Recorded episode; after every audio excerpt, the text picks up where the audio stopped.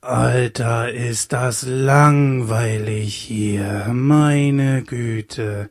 Ja, aber wir brauchen das Geld, Jens. Wir sind knapp bei Kasse, Jens. Sonst können wir Podcast nicht weiterführen, Jens. Aber es ist doch der beste Job der Welt. In einem Dino-Park mit echten Dinos.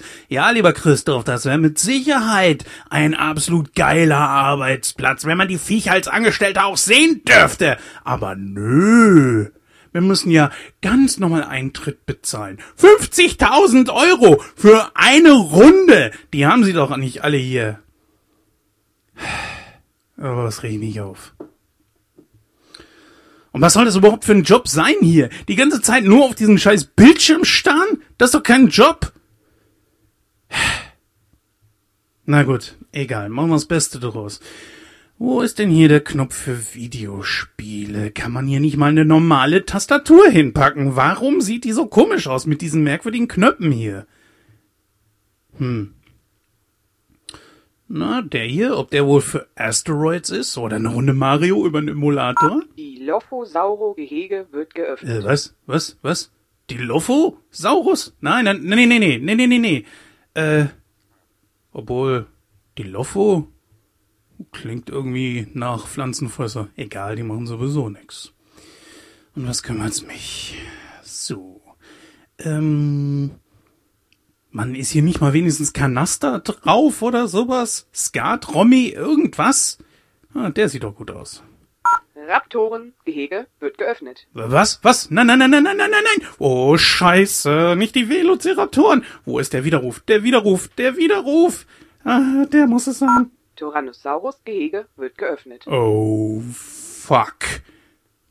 Ähm, ja, ich glaube, es ist Zeit für einen ganz strategischen Rückzug. Hm, Ich glaube, ich hole mir jetzt am besten ganz einfach still und heimlich was vom Automaten. Irgendwas Salziges oder so. Ähm, ja, ich habe ja sonst nichts dabei.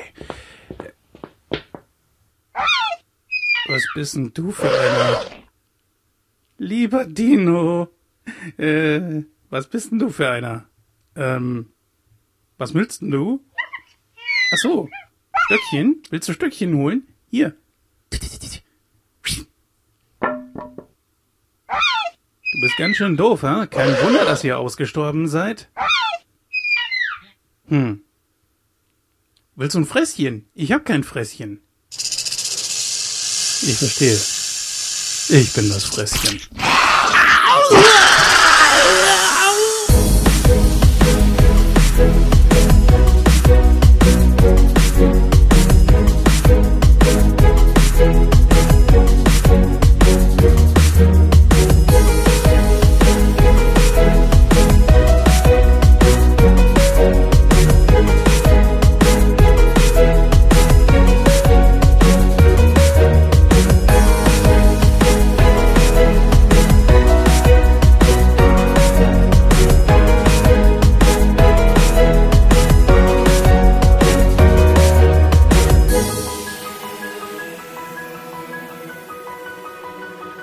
Ein herzliches Hallo und herzlich willkommen bei den Nachtkrähen, liebe Hörer.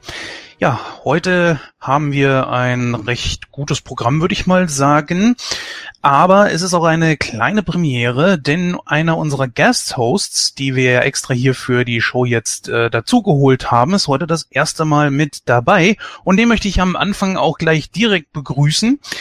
Äh, nur vorweg, äh, da sein Name ebenfalls Michael ist, haben wir ihn ganz einfach nach seinem Spitznamen benannt, nämlich Muti. Ja, und warum er so heißt, das kann er gerne selber erklären. Hi Muti. Hallo. Einen schönen guten Abend wünsche ich. Ja, erklär mal kurz, äh, warum Muti? Äh, naja, Michael Muth, äh, dann haben wir zum Beispiel in unserer Gruppe noch den Michael Übler. Genau, der ja auch hier als Gasthaus mit dabei ist. Und wenn jeder die ganze Zeit Michi ruft und zwei Stück, ja, äh, hier, was gibt's, schreiben, äh, das führt zu Verwirrung, ne? Genau. Deswegen haben wir dich ja auch so entsprechend auf der Seite angekündigt. Und ja, du wirst uns jetzt den nächsten ein bisschen mehr unterstützen. Ich glaube, du bist jetzt auch für die nächsten mit eingeplant, wenn ich nicht ganz irre, für S Kapitel 2, den wir ja noch machen wollen.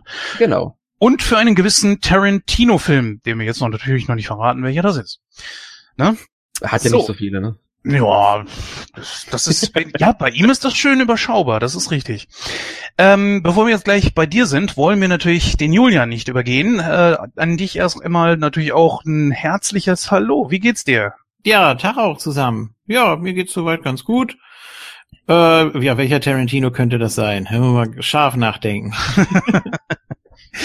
Ich glaube, wir haben bisher auch erst nur einen Tarantino durchgenommen, wenn überhaupt. Ich habe aber mittlerweile nach über 130 Folgen und glaube ich 150 oder mehr Filme, die wir besprochen haben, ein bisschen die Übersicht verloren. Und mittlerweile muss ich gestehen, wenn ich so in meinen äh, Nightcrow-Ordner reingucke, normalerweise habe ich immer hingeschrieben Episode 62, Episode 99, keine Ahnung. Mittlerweile muss ich die Filme daneben schreiben, weil ich ich komme total durcheinander.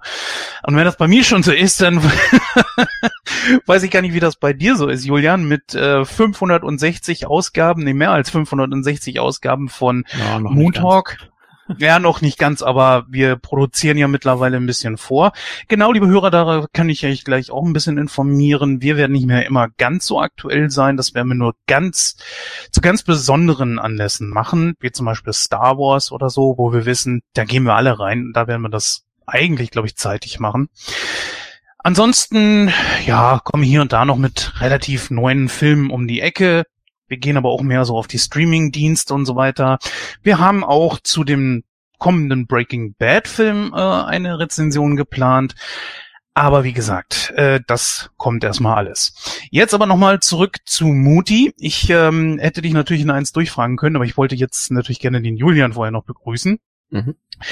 Äh, du bist ja genauso wie ich Mastersammler, aber du bist auch äh, Filme-Fan Richtig. und du gehst auch gar nicht so selten ins Kino, stimmt das?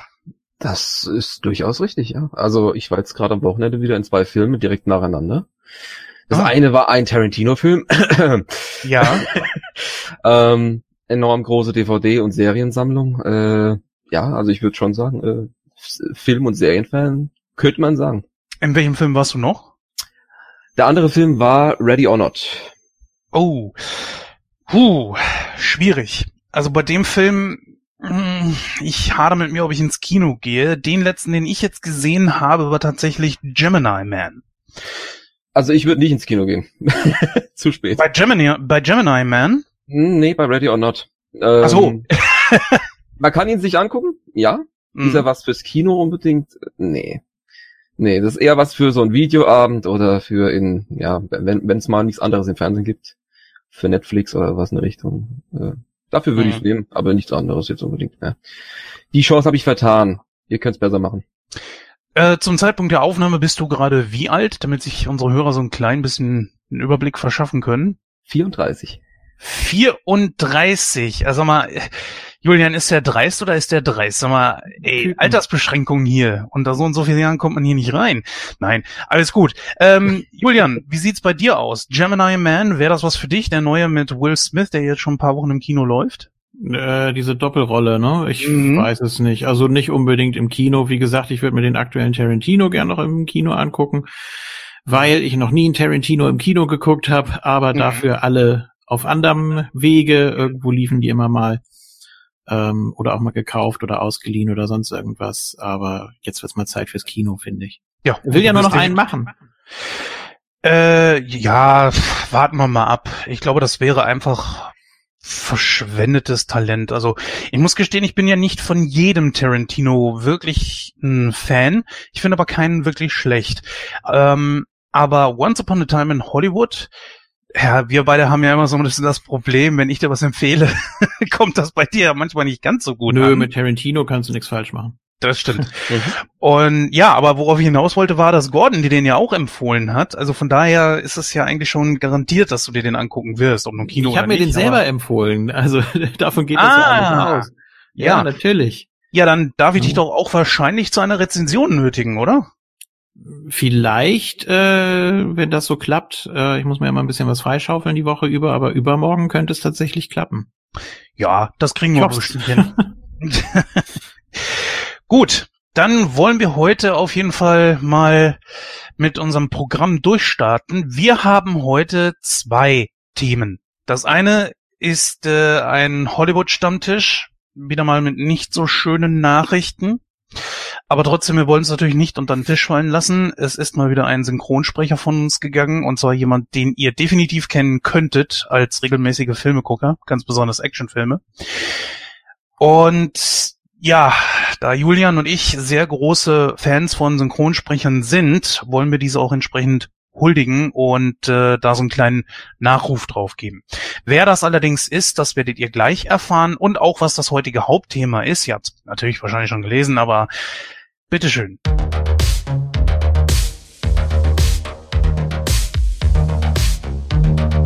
Im Hauptthema dreht sich heute alles um vergessene Welt Jurassic Park. Hier versucht Dr. Ian Malcolm seine Freundin von der zweiten Dino-Insel herunterzuholen und startet eine Rettungsmission. Doch schnell müssen sie feststellen, dass geldgierige Profithaie auch auf der Insel gelandet sind, um diese auszubeuten und die Saurier mitzunehmen.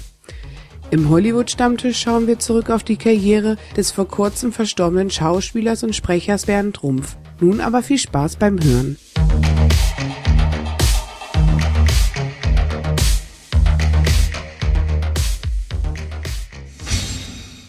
So, da sind wir heute auch beim Hollywood-Stammtisch schon direkt angekommen. Ja, wie ich schon erwähnte, leider nicht so schöne Nachrichten. Eine der ganz, ganz großen deutschen Sprecher ist von uns gegangen, natürlich auch gleichzeitig Schauspieler.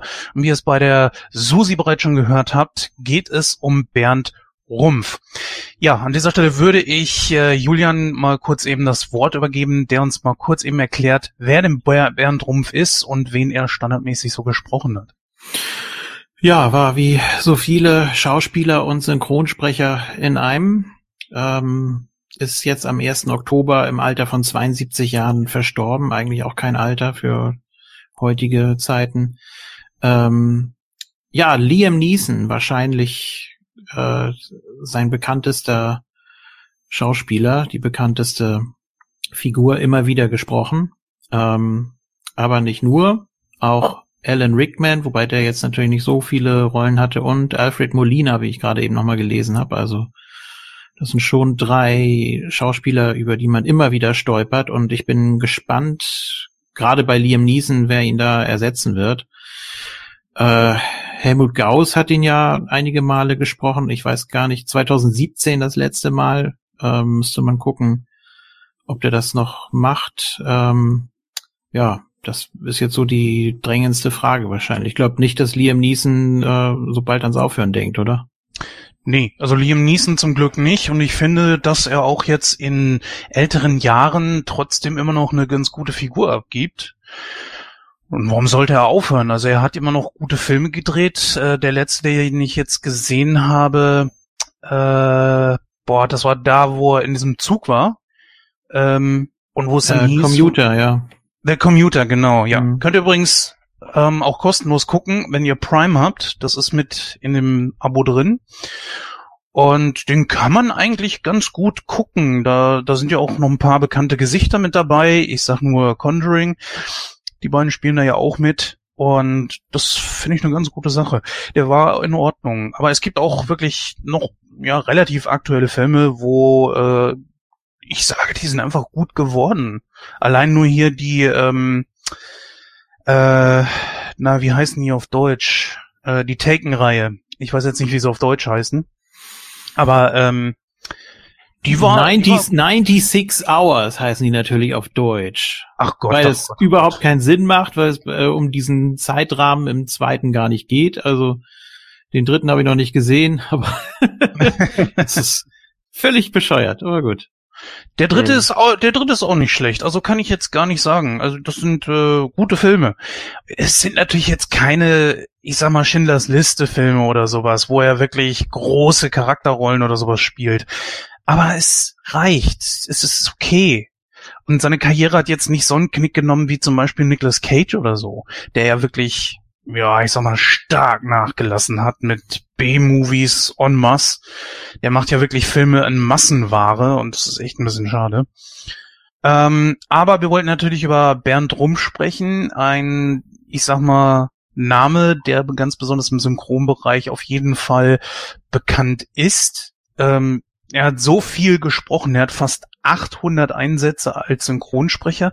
Der Witz ist, der kommt ja sogar aus Göttingen. Also ich hatte mal versucht, ihn hier zu einem Gespräch zu bekommen, hatte sogar seine Mutter da dran, die äh, einen Kontakt hergestellt hat. Und ich hatte ihn ganz, ganz kurz mal am Telefon, aber aus Zeitgründen ist es leider nicht dazu gekommen. Sehr schade, aber kann man nun mal nicht ändern. Ja, Muti, du hast noch gar nichts gesagt. Bernd Rumpf, für dich ein Begriff? Insbesondere wegen Alan Rickman und Liam Neeson äh, ein richtig halber Verlust. Äh, ganz, ganz viele Filme, die ich äh, richtig gut fand. Da gehören halt auch die Taken-Teile zum Beispiel dazu. Ähm, das, die haben bei mir in der Sammlung einen relativ äh, wichtigen Stellenwert, äh, weil die wirklich großartig sind. Und ohne die Stimme Liam Neeson, äh, das, das funktioniert irgendwie für mich nicht. Also das, das, äh, da müsste ich wirklich in dem Moment komplett auf den O-Ton zurückgreifen. Aber ich finde, wenn der Gauss das machen es würde... natürlich die Stimme, hm? die als Ersatz finden, funktioniert. Wie gesagt, der Gauss hat ihn ja schon in Schindlers Liste und in vier weiteren Filmen synchronisiert. Ich glaube aber, dass Schindlers Liste mhm. der bekannteste davon ist. Ich finde, die Stimme passt eigentlich. Oder was sagst du, Julian? Ja, ja, denke ich. Also ist ein bisschen, vielleicht ein bisschen weicher, ne, als mhm. äh, von Bernd Rumpf. Mhm, aber ja hat auch sowas, hat auch sowas Dominantes, sowas Entschlossenes, also was eigentlich zu Liam Neeson passt. Bei Bernd Rumpf darf man natürlich auch nicht unterschlagen. Einer der wenigen Male, als er George Clooney synchronisiert hat bei From Dust Till Dawn, weil da glaube ich auch Detlef Bierstedt, so gern ich ihn höre, vielleicht nicht so ganz gepasst hätte. Sehr guter Film, der mit der Synchronisation auf jeden Fall gut trumpfen kann. Da passt ja. er wirklich gut drauf. Einfach auch, weil dieser Charakter ähm, was, was Dreckiges in der Stimme brauchte. Ja. Äh, positiv gemeint, ne? Also nicht, nicht, dass er jetzt denkt, ich, ich will ihn da runterputzen oder so, auf keinen Fall. Ähm, ich verehre Bernd Rumpf. Ich finde einfach schade, dass schon wieder einer dieser ganz großen Legenden von uns gegangen ist. Und also die Frage ist ja, wie geht's weiter? Also nicht nur, wer übernimmt jetzt Liam Neeson, sondern Ey, wie viele sind mittlerweile schon weg? Danneberg ist zum Glück noch am Leben, macht aber nichts mehr. Und du siehst das jetzt so einschnittmäßig, äh, zum Beispiel Rambo 5. Ich mag ihn mir gar nicht angucken. Ich habe gesehen, wie oh, wie schlecht das in Rocky äh, hier in den Creed 2 synchronisiert war. Und auch wenn das der Sprecher ist, der bereits schon in Rocky 1 und 2 auf ihn drauf war, es ist was komplett anderes als Danneberg. Danneberg ist eine Hausnummer, den kannst ja. du nicht ersetzen. Das ist ein Original auf jeden Fall. Ja. Das ist aber auch die große Frage. Muti, was würdest du sagen? Äh, wäre es wirklich ratsam, dass man den Sprechern nicht zu viele große Hollywood-Stars an die Hand gibt. Ich meine, gerade bei Danneberg war es natürlich schon sehr, sehr viel Schwarzenegger, Stallone und wie sie nicht alle hießen. Ähm, ich, ich weiß nicht, also ist das nicht ein bisschen, ein bisschen viel oder würdest du sagen, ach, ist so in Ordnung, wenn, dann muss es halt jemand anders sprechen. Das kommt ja auf die Rolle an und nicht auf den Schauspieler. Oder hast du eine ganz andere Meinung? Es ist definitiv so, dass die Rolle natürlich auch zur Stimme passen muss. Die Frage ist immer von Seiten der Studios, was ist für welche Rolle äh, geeignet? Wie stellen sie sich die Stimme vor? Und wenn ein Schauspieler jetzt in der Lage ist, mehrere Rollen abzudecken, ähm, dann werden die natürlich darauf zurückgreifen. Also ich sehe das nicht jetzt wirklich als großes Problem. Ähm, das ist ein Problem in dem Moment, wo der Sprecher dann nicht mehr verfügbar ist. Äh, aber grundsätzlich,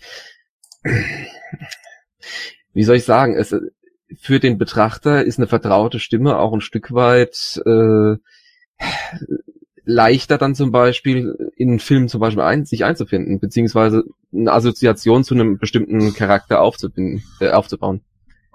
Ja, bei Clooney wäre es natürlich einfacher, ne? Da sind einige drauf gewesen auf Clooney. Und wenn da jetzt mal jemand nicht ist und leider verstirbt, dann übernimmt einfach jemand anders. Das macht natürlich die Sprecher ein bisschen austauschbar.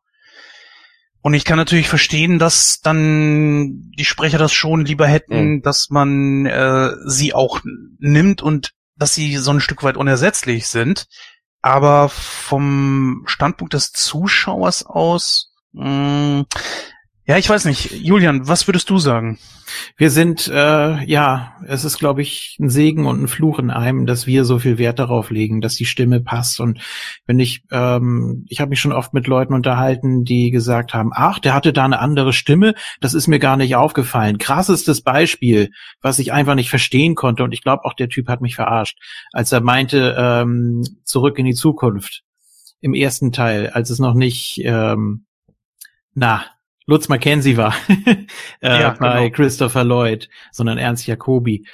Äh, er meinte tatsächlich, es sei ihm nicht aufgefallen und äh, das, das kann ich immer nicht nachvollziehen. Also ich, ich bin da so, so drin einfach und ich äh, ertappe mich auch immer selber dabei, wenn ich Filme gucke. Ich äh, kann dann mal ein paar Minuten der Handlung nicht folgen, weil ich überlege, wo hast du den schon mal gehört und so. Das, das, ja, das reißt mich schon mit.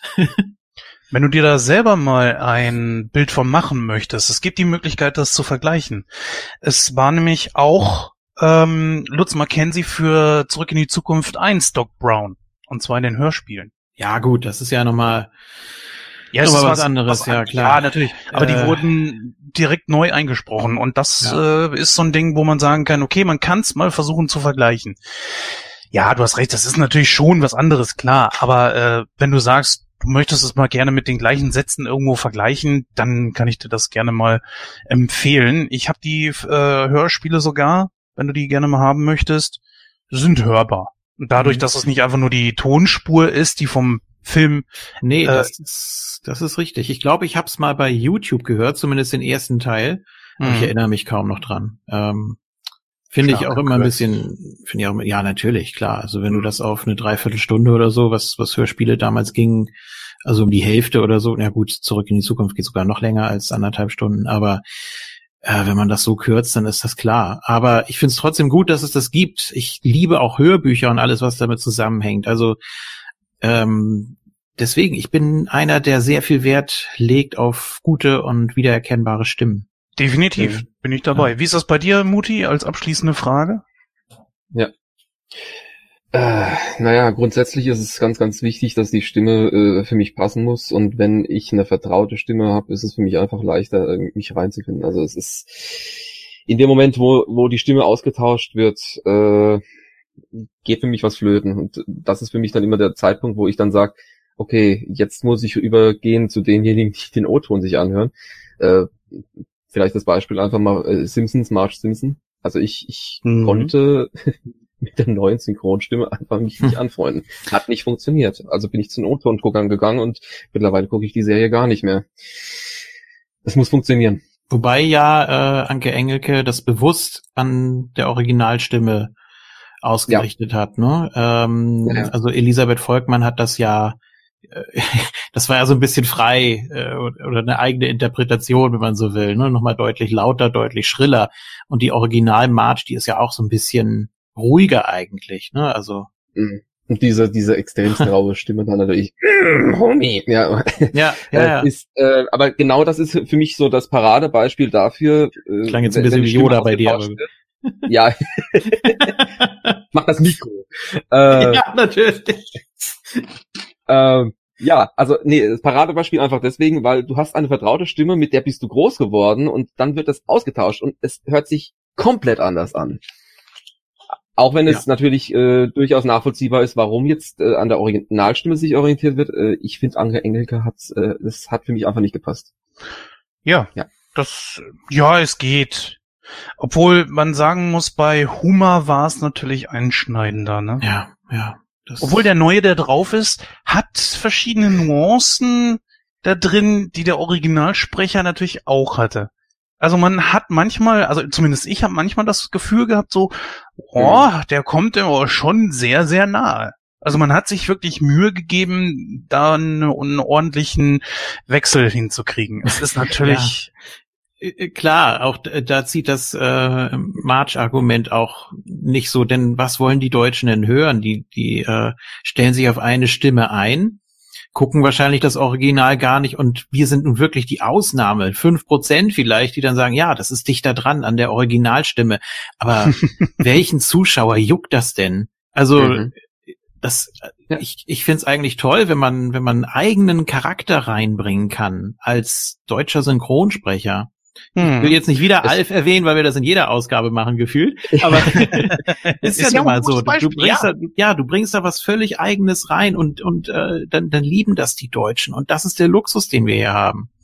Und äh, ja, es ist auch schön, wenn man sich an der Originalstimme orientiert. Aber es fehlt dann trotzdem wieder irgendwas, ne? Und dann ja, gerade so die Nostalgie, ne? Wenn du eine Stimme ich weiß nicht, 15 Jahre oder länger gehört hast und dann ist die weg und du kommst ja. da einfach nicht rein, dann kann das schon viel kaputt machen. Und das Krasse das ist ja, das ist ja nicht nur bei uns so, das ist ja zum Beispiel auch, wenn du jetzt einfach mal in die USA gehst und guckst dir einen Charakter an wie den Joker. Äh, Mark Hamill ist ja eigentlich so der Joker überhaupt in Animation und so weiter. Das hat, den hat jeder im Ohr und äh, der hat ihn zum Beispiel auch in den Arkham-Spielen synchronisiert. Und dann kam er und hat gesagt, nee, jetzt macht er das nicht mehr. Und dann kam Arkham Origins. Wer macht das? Und dann kam Troy Baker. Und Troy Baker hat eine sehr große Bandbreite an Stimmvariationen. Äh, mhm. Der hat den so gut nachempfunden. Es klang jünger, aber es klang trotzdem sehr, sehr ähnlich. Und das war, fand ich dann schon wieder ziemlich gut äh, weil dasselbe Feeling einfach rübergekommen ist. Also das ist jetzt für mich dann schon wieder äh, ein gutes Beispiel dafür, wie man es machen kann, um dann ähm, die Fanbase so zufriedenzustellen, dass es wenigstens passt. Also die mhm. Erwartung wird trotz allem irgendwo erfüllt. Ein krasses Beispiel noch, was mir gerade äh, aufgefallen ist. Ähm, Halgard Bruckhaus, die macht ja seit Mitte der 90er nichts mehr tatsächlich. Also äh, die Standardstimme von ähm, Sigourney Weaver. Mhm. Äh, und jetzt gab es danach noch ein paar, die sie wahrscheinlich bekommen hätte, aber ähm, die hat dann Karin Buchholz übernommen. Und was soll ich sagen, die beiden klingen zu 99 Prozent identisch. Ich, ich dachte, das gibt's doch gar nicht. Das sind äh, Stimmenzwillinge, wenn es sowas gibt. Also jetzt ernsthaft? Richtig krass. Ja. Mhm. Hammer. Also wenn, also, wenn, du, wenn du, nee, wenn du, wenn du aktuelle äh, Sigourney Weaver Filme guckst, mhm. das ist nicht mehr die Originalsprecherin. Die ist seit 20 Jahren raus. Es, ist also, ja, ja. Wahnsinn. Das ist, das ist, das ist wirklich krass. Ja, muss man mal so, so einen Vergleich hören irgendwie. Wahrscheinlich auch auf so einer, weiß nicht, Synchronkartei oder gibt ja so diverse Seiten. Mhm. Mit Sicherheit auch auf YouTube. Ja. Gut. Ja, schade. Ein guter Sprecher von uns gegangen. Wir werden sehen, wer ihn beerben wird. Trotzdem hat er uns ein schönes Erbe hinterlassen. Bei allen Filmen, bei denen er mitgesprochen hat, hat er jeweils dem Charakter und dem Schauspieler was ganz Besonderes gegeben. Und so bleibt er uns definitiv natürlich in Erinnerung.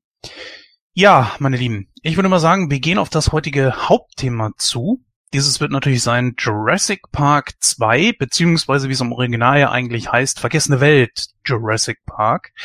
Und da hören wir uns dann gleich. Okay, liebe Hörer, dann begleitet uns doch mal auf eine kleine Reise ein paar Millionen Jahre zurück in der Zeit, zur Zeit, als die Dinosaurier noch auf der Erde herumstreiften. Oder wenn also man ganz so weit, ja. ja, genau. Ich wollte eigentlich so einen schönen Übergang, aber gut, dass du mir das, aber ist nicht so schlimm. Ja, du hast natürlich recht. 1997 kam die eigentlich sehr lang ersehnte, die heiß erwartete Fortsetzung von dem Erfolgsfilm Jurassic Park aus dem Jahr 1993, basierend natürlich auf dem Michael Crichton Superbuch Dino Park. Ja, und das war auch ein Bestseller ganz besonders durch den Film natürlich noch ganz gut nach oben gepusht. Aber naja. Gut, nach dem Erfolg war, glaube ich, eine Fortsetzung nicht wirklich äh, eine Überraschung. Und ja, da haben wir wirklich alle drauf gewartet. Die Frage war nur, war die Dinomanie noch so groß, dass dieser Film hier auch nur ansatzweise den Erfolg vom ersten bekommen könnte? Beziehungsweise war noch das Feeling entsprechend da oder eben nicht. Und ich möchte mit euch, bevor wir jetzt zum Film kommen, gerne noch mal kurz über eure Erinnerungen sprechen, wann und wo ihr diesen Film das erste Mal gesehen habt und was ihr dabei für ein Gefühl hattet in Bezug auf ja, die Dinomanie aus dem Jahr 93. Fangen wir mal mit Julian an. Das ist ja auch so mehr so dein Genre, ne? Oder? Mm, ja, wenn es gut gemacht ist, auf jeden Fall. Ähm, es ist ja so ein bisschen Familienhorror, Tierhorror, wenn du so willst. Ja. Ähm, ja, 93, der erste hat natürlich neue Maßstäbe gesetzt. Ne? Also die perfekte, das perfekte Zusammenspiel zwischen CGI und äh, Animatronik, das äh, war schon richtig, richtig gut gemacht. Ähm, das merkt man allein schon auch am äh, Making of, wie unterhaltsam das alleine schon für sich ist. Hm. Ähm, ja, 97. Ich habe ihn nicht im Kino gesehen, den ersten schon. Äh, ich habe ihn dann irgendwann mal aus der Videothek auf VHS ausgeliehen und äh, ja, kam für mich jetzt nicht so super rüber. Ich glaube, der zweite war gar nicht so unbedingt Pflichtprogramm. Es ging hauptsächlich darum, dass äh, den meisten zu wenig T-Rex im ersten war. Der war ja nicht so die Schlüsselfigur, kann man sagen. Da ging es ja mehr um die Raptoren. Ähm, und dass man auch mit dem Sound noch mehr rausholen wollte. Also gerade so mit mit äh, TAX oder was damals auch immer rauskam. Ich habe das jetzt nicht mehr so genau im Kopf, aber es müsste so die Zeit rum gewesen sein. Hm. Äh, wurde nicht voll ausgeschöpft, deswegen wollte man noch mal so richtig draufhauen und deswegen auch noch mal hier mit dem Sound ordentlich nachgelegt. Ne? Ja, hätte es den Film gebraucht? Ich bin der Meinung, nein. Oh, okay. Ähm, Nö, nicht. Ist das nicht schon so ein bisschen also Fazit? Ist das schon ein Fazit? ja, so ein bisschen. Äh, ich war mit dem ersten eigentlich so ganz zufrieden. Dafür, da war für mich alles drin. Ich mochte den dritten ganz gern, so als äh, Zugabe. Ähm, der war auch nicht so lang gestreckt, der ging ja gerade mal 80 Minuten. Ich mag auch Sam Neill lieber als Jeff Goldblum, bin ich ganz ehrlich. Also trotz äh, Synchro von Arne Elsholz damals. Guck mal, du ähm, sagst immer, wir sind so weit auseinander entfernt. Das ist überhaupt gar nicht so. ja, Julian, äh, ich hatte dich natürlich gerade eben unterbrochen. Sowas macht man eigentlich nicht, aber dafür bin ich bekannt. Kannst du da ist, gerne nochmal anschließen, bitte? Nee, ist alles gut. Ich äh, bin ja auch immer sehr ausschweifend. Ich komme ja von A nach B und land dann irgendwo bei Z und äh, weiß gar nicht mehr, wo ich angesetzt habe. Ähm, Nee, der zweite, der ist für mich so ein, ja, vielleicht so eine Art Lückenfüller. Man wollte da viel mit reinbringen und äh, auch mit Dinos in der Stadt und wollte noch mal mehr vom T-Rex bringen und ja, noch ein paar verrückte Stunts, aber die Prämisse gibt für mich nichts her, warum die da überhaupt sind. Ähm, das, das, das reicht mir nicht so irgendwie. Ähm, also der ganze Aufhänger nicht. Die Gags sind nicht so frisch mehr wie im ersten Teil. Ähm, Dialoge gibt sowieso kaum. Es sind meistens sehr langgezogene sehr konstruierte Spannungsszenen. Also es ist, kommt nicht so super an wie der erste bei mir. Wobei, wie gesagt, der erste hat neue Maßstäbe gesetzt. Äh, den würde ich auch so um die 90 Prozent einstufen. Beim zweiten bin ich mir noch nicht so ganz sicher. Könnte mich ja noch mal ein bisschen überzeugen in der Diskussion. Mhm. Mutti, wie ist es bei dir? Äh, 1997, vier Jahre nach dem ersten Film, hast du da den Hype noch so gespürt oder warst du eher schon weg? Weil du hast ihn ja im Kino gesehen, ne? Äh, den ersten hatte ich nicht im Kino gesehen, den hatte ich zum ersten Mal auf VHS gesehen damals. Äh, den zweiten dann tatsächlich im Kino und der Hype war für mich nach wie vor immer gigantisch. Also generell Dinosaurierfilme waren für mich so oh, großartig. Ähm, und da war ich auch total gehypt. Äh, zum Film selbst, also ich hätte den zweiten nicht unbedingt gebraucht, insbesondere jetzt nachdem ich ihn gesehen hatte. Äh, an den ersten kommt er beim besten Willen für mich aber nicht ran. Aber von allen Filmen, die danach kamen, und ich, ich, äh, ich nehme hier auch die Jurassic World Teile mit rein, äh, ist mir der zweite immer noch am liebsten im Vergleich. Also das das einzige, was mich wirklich äh, jedes Mal aufs Neue äh, so ein bisschen rausbringt, ist diese komplette äh, Geschichte mit dem T-Rex äh, auf dem Schiff und dann äh, in, ich glaube, LA war's San Diego. Äh, San Diego war es, ja, genau. San Diego Zoo, ja, deswegen war, ja, genau. Äh, nee. Ja, komm also, her. Das hat komm mich dann wieder zu sehr rausgebracht, äh, wenn der T-Rex aus dem Pool säuft. ja. Aber wir lachen drüber. Alles auf der Insel ist toll. Also. Aber er, er frisst doch den Hund. Das hat mich natürlich gefreut. der lässt sich nicht einfach so anschreien. Ja. Der hat der T-Rex schon die besseren Argumente. Also ich fand's witziger, als der Typ in den Videostore rein wollte und nicht reingekommen ist, weil er gedrückt hat und nicht gezogen. Ja, das war ja äh, einer Na, der Schreiber. Greif nicht zu weit, greif nicht der, zu weit vor. Einer der Drehbuchschreiber, ja. Also, ähm, ja, fangen wir erstmal von vorne an, bevor wir jetzt tatsächlich schon direkt in den Film einsteigen. Wir haben Jurassic Park 2 als äh, The Lost World Jurassic Park aus dem Jahr 1997, geht exakte zwei Stunden neun Minuten und in der, in der Regie war wieder Steven Spielberg. Spielberg wollte allerdings eigentlich gar nicht wirklich selber auf dem Regiestuhl Platz nehmen. Das hat er ja dann beim dritten dann letzten Endes komplett überworfen. Er war beim dritten zwar noch mit dabei, aber er hat nicht mehr Regie geführt. Wie gesagt, beim zweiten wollte es eigentlich auch schon nicht. Dieses Mal ist allerdings von der Stammcrew nur noch Jeff Goldblum mit dabei. Wir haben zwar Richard Attenborough noch dabei und wir haben die Kinder noch in zwei ganz kurzen Cameo-Auftritten mit dabei. Aber ansonsten ist keiner mehr mit dabei. Laura Dern zum Beispiel überhaupt nicht.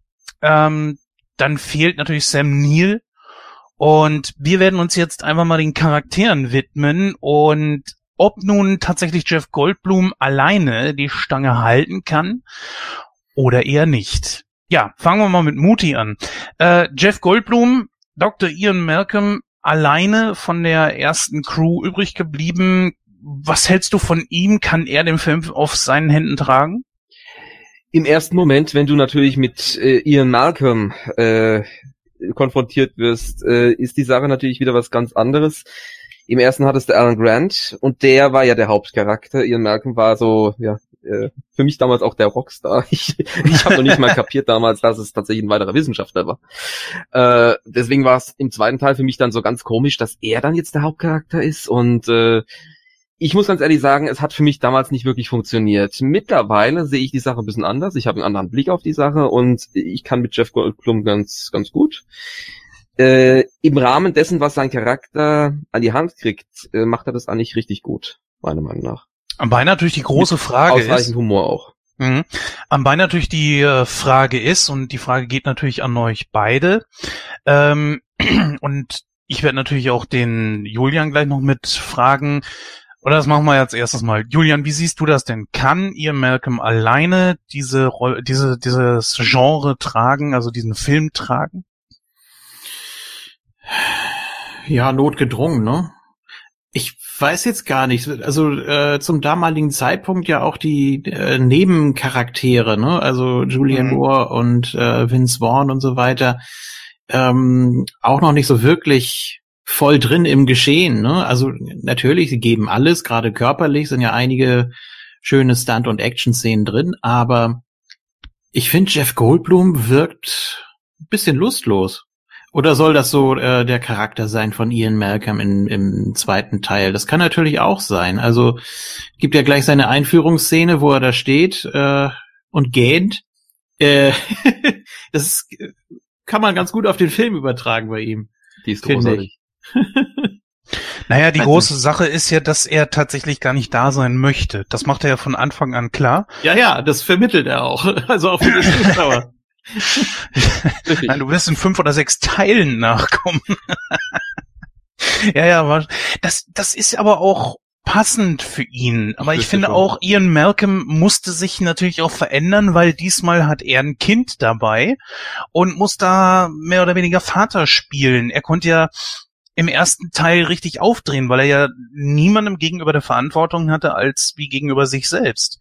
Und das war hier jetzt natürlich anders. Ja, aber man merkt, es ist es ist einfach so ein perfektes Zusammenspiel gewesen auch. Also äh, Attenborough, Sam Neill und Goldblum im ersten Teil, finde ich. Mhm. Und wenn du da jetzt zwei Drittel rausnimmst ähm, und der eine fungiert nur so als Initiator, als Zündschlüssel des Ganzen für fünf Minuten, maximal zehn, ähm, dann, dann fehlt da einfach was. Dann mhm. ist, dann, dann kommt das nicht so wirklich ins Rollen. Man hat irgendwie so den Eindruck, ja, aber irgendwie war da mehr Substanz, da haben die Charaktere sehr viel mehr mitgetragen. Und äh, ich habe nichts gegen Jeff Goldblum, um Gottes Willen, aber wie gesagt, ich mag Sam Neill noch ein Stück lieber. Der hat für mich einfach die, die Ausstrahlung und so. Natürlich hat auch Jeff Goldblum an gewissen Stellen da den trockenen Humor reingebracht, aber es hat mir einfach nicht gereicht. Ich habe da äh, andere Maßstäbe gesetzt, einfach durch den ersten Teil. Und an dem muss er sich ja messen, gerade zu dem Zeitpunkt. Und äh, ist natürlich unfair. Als alleinstehender Film wäre natürlich super. Klar, viele Dinos, viel Action, ähm, gut gemachte Stunts und Effekte und so weiter kein Thema. Wenn es der erste gewesen wäre, wäre es wahrscheinlich sogar noch anders rübergekommen. Ähm, aber beim ersten hat für mich einfach alles gepasst und beim zweiten kommt es für mich so rüber, ah, wir sollten da noch mal was nachlegen, die Leute wollen mehr T-Rex, wir müssen da äh, die die Soundeffekte, die waren noch nicht so ganz äh, im Fokus, wie man es machen könnte. Ja, hm, wer hat denn Zeit? Ah, Sam Neill nicht. Ja, gut, der Attenborough, der, okay, den schaffen wir vielleicht noch mal so fünf Minuten da rein. Äh, Jeff Goldblum, ja, okay, und wen nehmen wir dann noch so dazu? Ach, der kann keiner mehr. Ja, gut, schade. so kommt das für mich rüber, als wollte man da schnell irgendwie was nachlegen. Ähm, eine wirklich gut durchdachte Story hatte man auch nicht und die, die Action-Szenen und so weiter, das war alles sehr, sehr konstruiert einfach. Und warum müssen wir überhaupt auf die Insel? Ach so, ja, irgendeinen Grund gibt's ja immer. Also, ich weiß nicht, es, er ist für mich nicht komplett. Ist für mich Mhm. auch der Schwächste. Also von den vieren, die ich, die ich bisher gesehen habe. Also ich habe den zweiten Jurassic World noch nicht gesehen, aber der hinkt da schon ganz schön hinterher. Also Jurassic World 2 Hm. ist meiner Meinung nach der schlechteste von allen. Okay, dann mag ich ja meine Meinung vielleicht noch mal ändern, aber Da sind so viele Elemente drin, wo ich sage, das kannst du eigentlich knicken. Aber das machen wir dann, wenn du den mal gesehen hast. okay. Ähm, jetzt ist natürlich die Frage, warum ausgerechnet Jeff Goldblum anstelle von Sam Neill? Weil es geht ja um die Charaktere, die sie gespielt haben. Und da hätte natürlich ein Sam Neill als Alan Grant mehr Sinn gemacht, weil der ist ja der Dino-Wissenschaftler. Der andere Goldblum ist ja nur Mathematiker. Also wo liegt darin bitte so die Begründung? Das ist so, es macht irgendwo keinen Sinn, oder? Was meinst du, Mutti? Er war halt schon mal in der Nähe von Dinosauriern. Ja, natürlich, ich weiß, was du meinst, aber die, das kann ja nicht als Grund herhalten. Es wird ja auch nicht gesagt von wegen, dass jetzt äh, äh, äh, Richard Attenboroughs Charakter, dass der versucht hat, Grant zu kriegen. Gar nichts. Die werden auch totgeschwiegen. Da kommt Na, ich denke, die mehr rum. Begründung ist relativ einfach zu finden, trotz allem. Sam Neill hat keinen Bock gehabt. Das glaube ich gar nicht. Oder ist das bestätigt? Wann war der dritte? 2001 erst, ne? Also Mhm. war das nicht so alles äh, im Abstand von vier Jahren jeweils? Ich glaube, ich müsste es. Das, ja, also gut, es kann ja immer mal sein, dass man seine Meinung ändert und vielleicht hat er dann auch gesagt, ja gut, okay, wenn ihr Jeff Goldblum nicht habt, dann muss wenigstens ich oder so.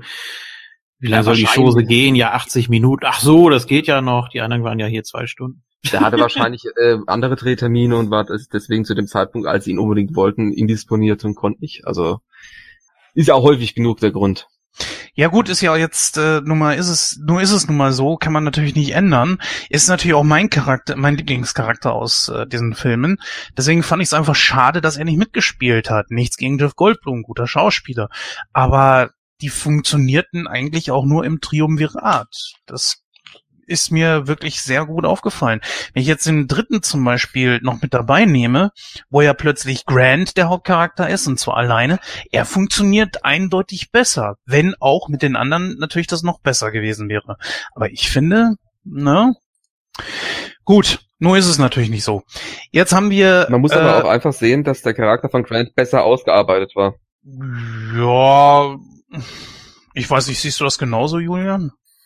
Ja, schon ein Stück, ne? Also wenn man sich jetzt mal hier Malcolm anguckt, der wirkte immer so ein bisschen, ja, mitgefangen, mitgehangen und äh, Entschuldigung, gibt's auf ihrer Dinosaurier-Tour auch irgendwann mal einen Dinosaurier zu sehen. Also er war immer für sowas zuständig, hat das Ganze nie so wirklich ernst genommen und das gibt sich natürlich im zweiten Teil. Er ist ja mittendrin, er ist ja eben doch die Schlüsselfigur, ne? Aber es wirkt auf mich ein bisschen zu sehr gewollt.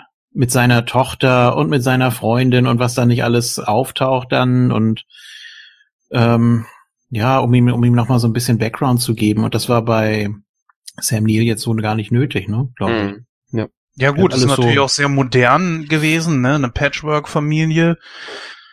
Zwei, die sich zusammengefunden haben mit einer adoptierten Tochter, die dazu noch schwarz ist. Also ich weiß nicht, ob man dann Zeichen setzen wollte, weil er selber sagte ja auch im ersten, er hat selber, glaube ich, drei Kinder. Und dann kommt plötzlich eine Adoptivtochter daher. Naja, scheint ja dann so, dass auch die anderen Kinder irgendwo bei äh, der Mutter leben. Oder habt ihr das anders verstanden? Da habe ich jetzt gar nicht so drauf geachtet, wenn ich ehrlich bin. Ist es bestätigt, dass es die Adoptivtochter ist? Ich dachte, das wäre die Tochter, äh, naja, und die Mutter ist dann halt farbig. Also, so habe ich's verstanden damals. Dann kann es natürlich auch sein. Keine Ahnung. Also ich habe immer gedacht, das ist die äh, Stieftochter. Und ähm, ja, nee, doch, du hast recht. Natürlich. Er sagt ja auch, ich kann nichts dafür, dass deine Mutter abgehauen ist. Ja, du hast recht. Stimmt. Mhm. Ja, wobei Nick ja den anderen dann noch fragt, äh, sag mal, siehst du da irgendeine Ähnlichkeit? Kann man jetzt natürlich auch, äh, äh, auch schon, naja, gut. Gut, kommen wir mal zum nächsten. Ähm, und zwar Richard Attenborough kehrt ja zurück als äh, Dr. John Hammond, wenn auch nur ganz kurz. Hier sehr gebrechlich und hat eine Wandlung durchgemacht. Malcolm sagt es ja auch, dass er vom Kapitalisten, glaube ich, zum Tierschützer geworden ist. Sehr wenig Zeit, um diesen Charakter irgendwie noch ein bisschen was zu geben. Mhm. Aber man hat ja trotzdem äh, definitive Wandlungen gesehen. Ist die euch aufgefallen oder dann eher doch nicht? Was sagst du, Muti? Ist, äh, hat das überhaupt was gebracht, dass Richard Attenborough hier noch mit dabei war? Ging die Frage gerade an mich, ist es nicht ganz angekommen. Ja. Ah, okay. Ähm, ja, grundsätzlich ist es schon ganz sinnvoll, dass sie ihn nochmal mit reingebracht haben, einfach um nochmal diesen Bezug herzustellen. Weil, äh, was verbindet man mit Jurassic Park? Ah ja, klar, derjenige, der in, in den Park eingeführt hat. Und jetzt ist es auch wieder seine Aufgabe, jemand anderen wieder dazu zu bringen, auf die Insel zurück.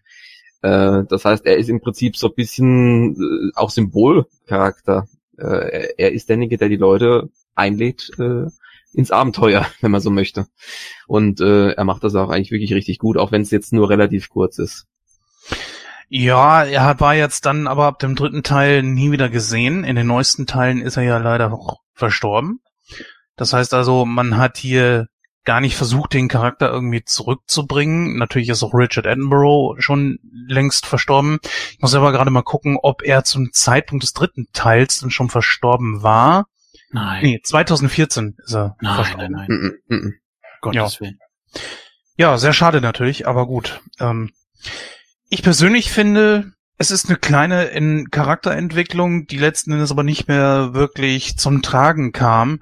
Er konnte ja dann zum Schluss noch mal kurz vor, aber äh, ja, du möchtest was sagen, Julian? Ja, mich stört das so ein bisschen, dass er innerhalb von vier Jahren so eine krasse Wandlung durchgemacht haben soll. Das sehe ich eigentlich gar nicht. Er war mir auch im ersten sehr sympathisch. Er wirkte Mhm. auf mich jetzt nicht so wie der eiskalte Geschäftsmann. Da gibt's ja äh, durchaus Bösewichte, die das äh, immer bis zur Perfektion treiben, die da Mhm. auch wirklich äh, knallhart sind und über Leichen gehen. Und er war ich fand, er war sehr sympathisch und wollte da natürlich was aufbauen und die Leute begeistern, aber er war selbst auch von der Sache an sich begeistert.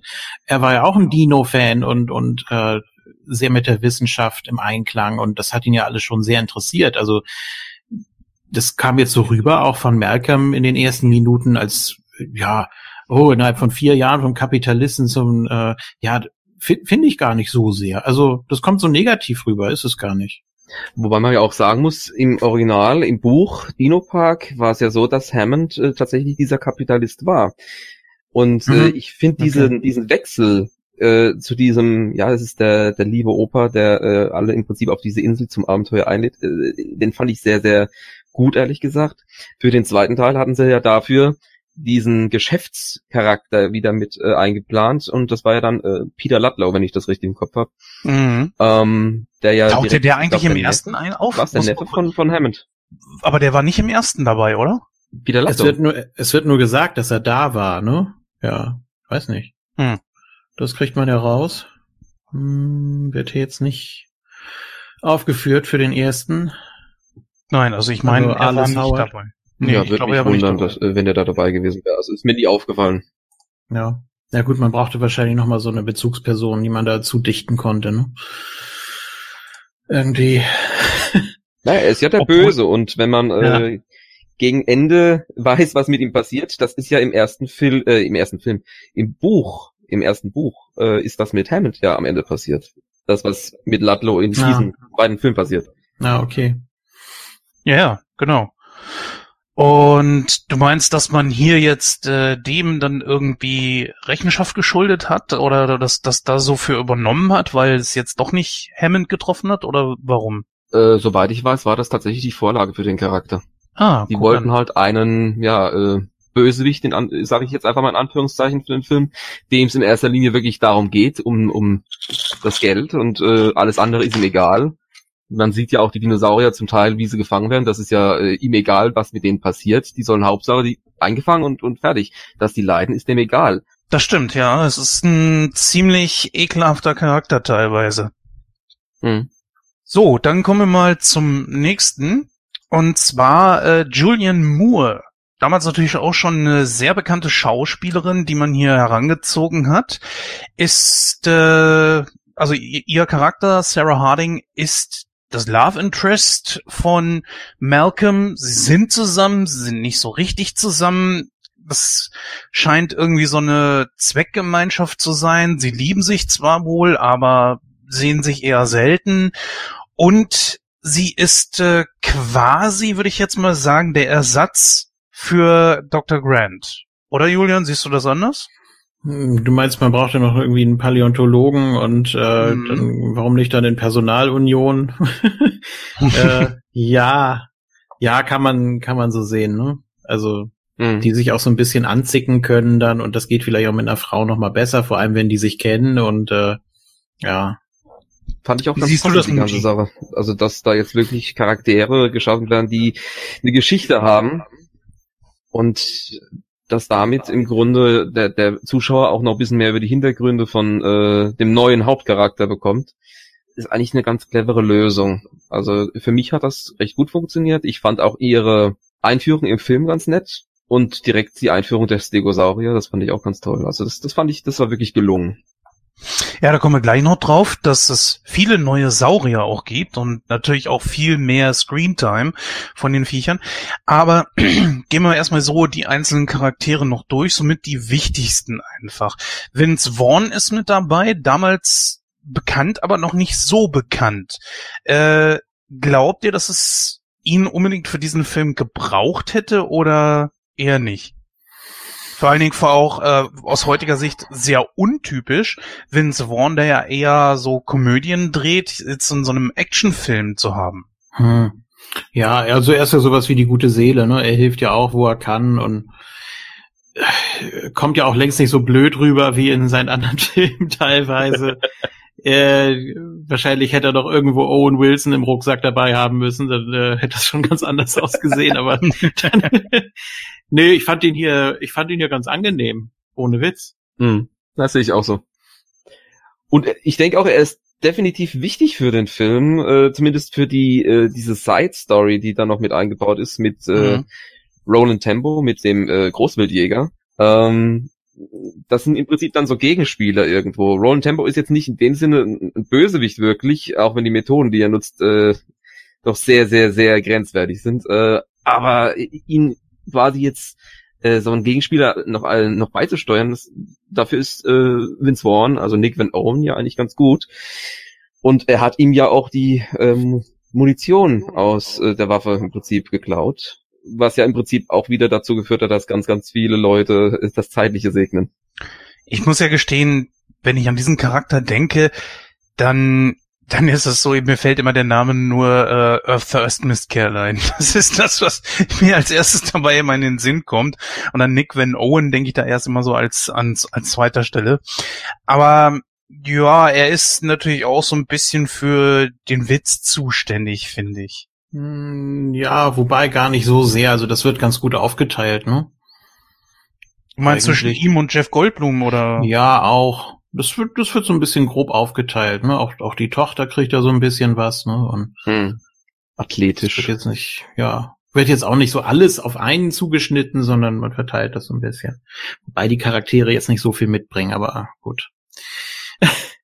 Dieser Roland Tembo, gespielt von Pete Postlethwaite, ist, äh, der ist mir immer noch so ein bisschen Rätsel. Er ist so einer, der äh, so, so ein Großwildjäger, der aber auch irgendwo noch ein Gewissen hat, aber schon irgendwo auch ein Bad Guy ist, irgendwo ich, äh, schwer einzuordnen, oder? Hm.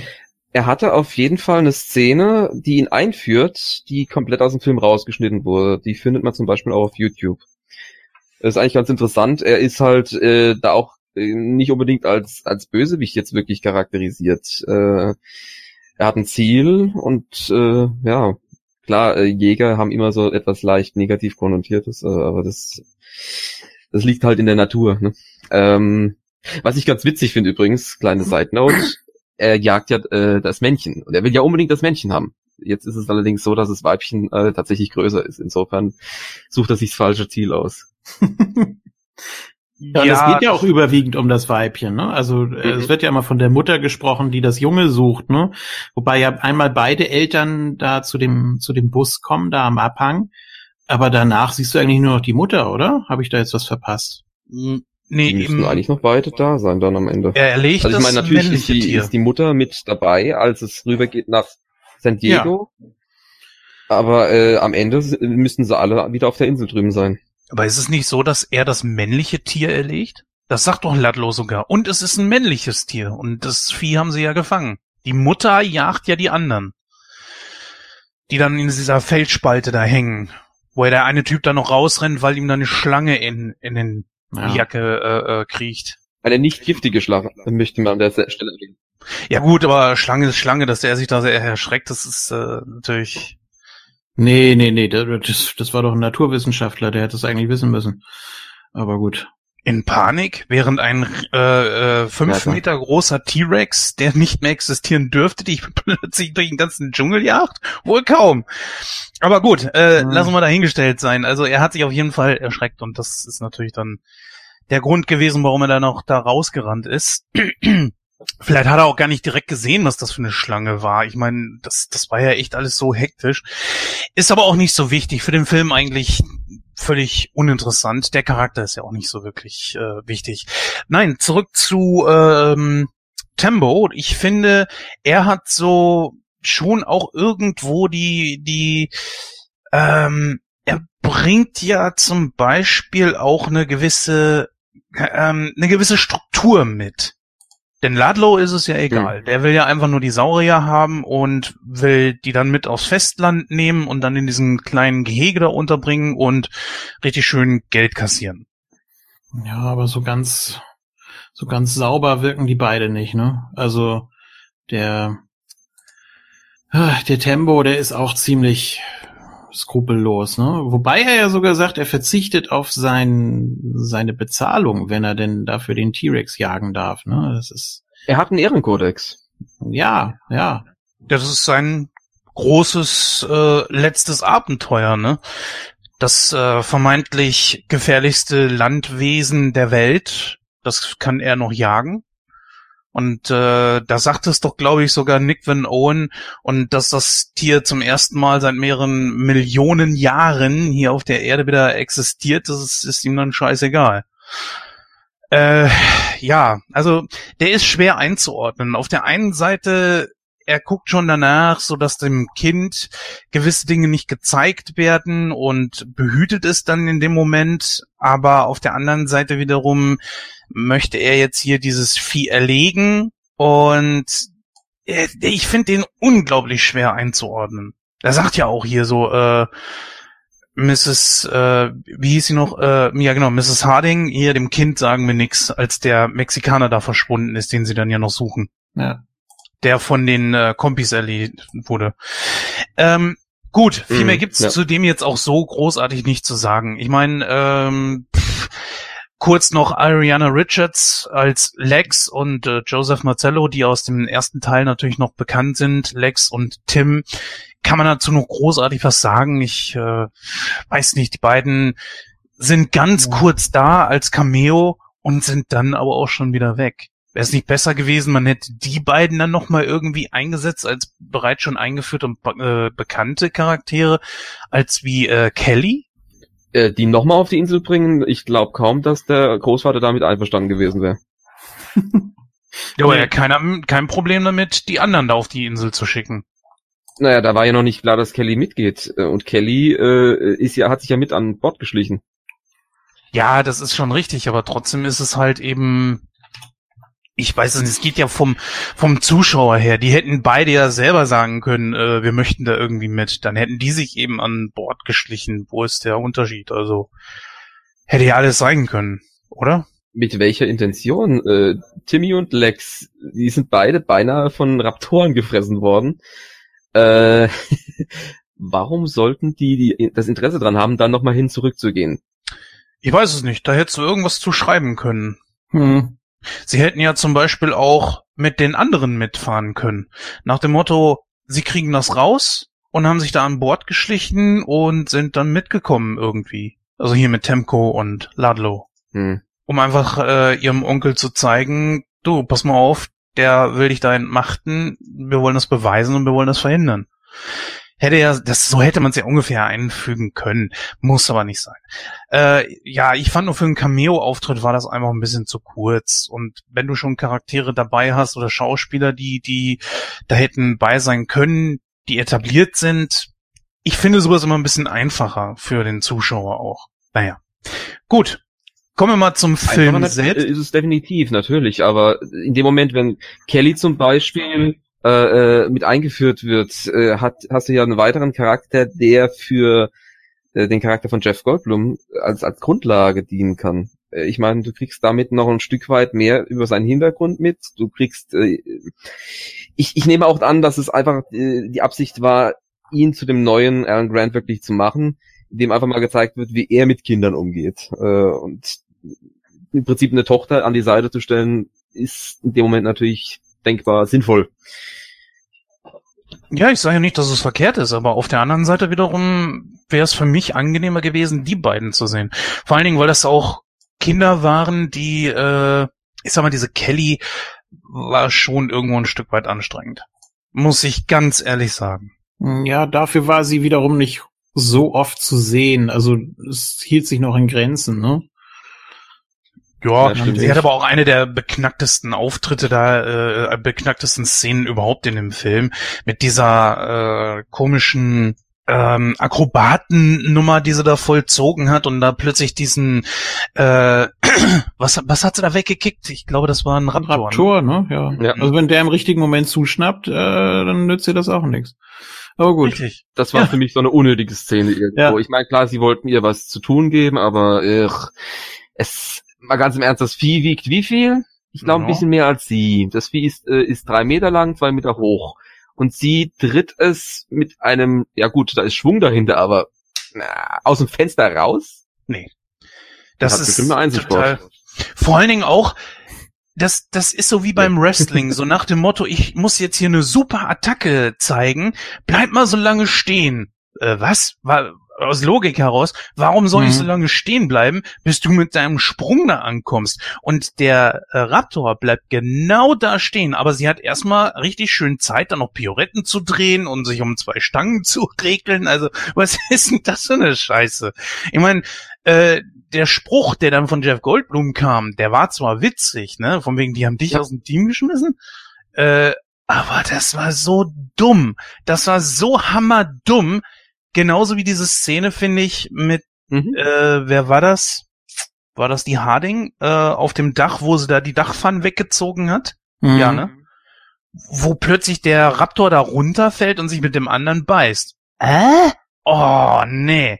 Aber kommen wir gleich noch drauf. Kommen wir gleich noch drauf. Das nehmen wir in Einzelnen auseinander. Mhm. Wo die dann auch so wahrscheinlich gedacht haben, so, wir streiten uns jetzt um die Beute. Äh, welche Beute? Ach, die da hinten, ja gut.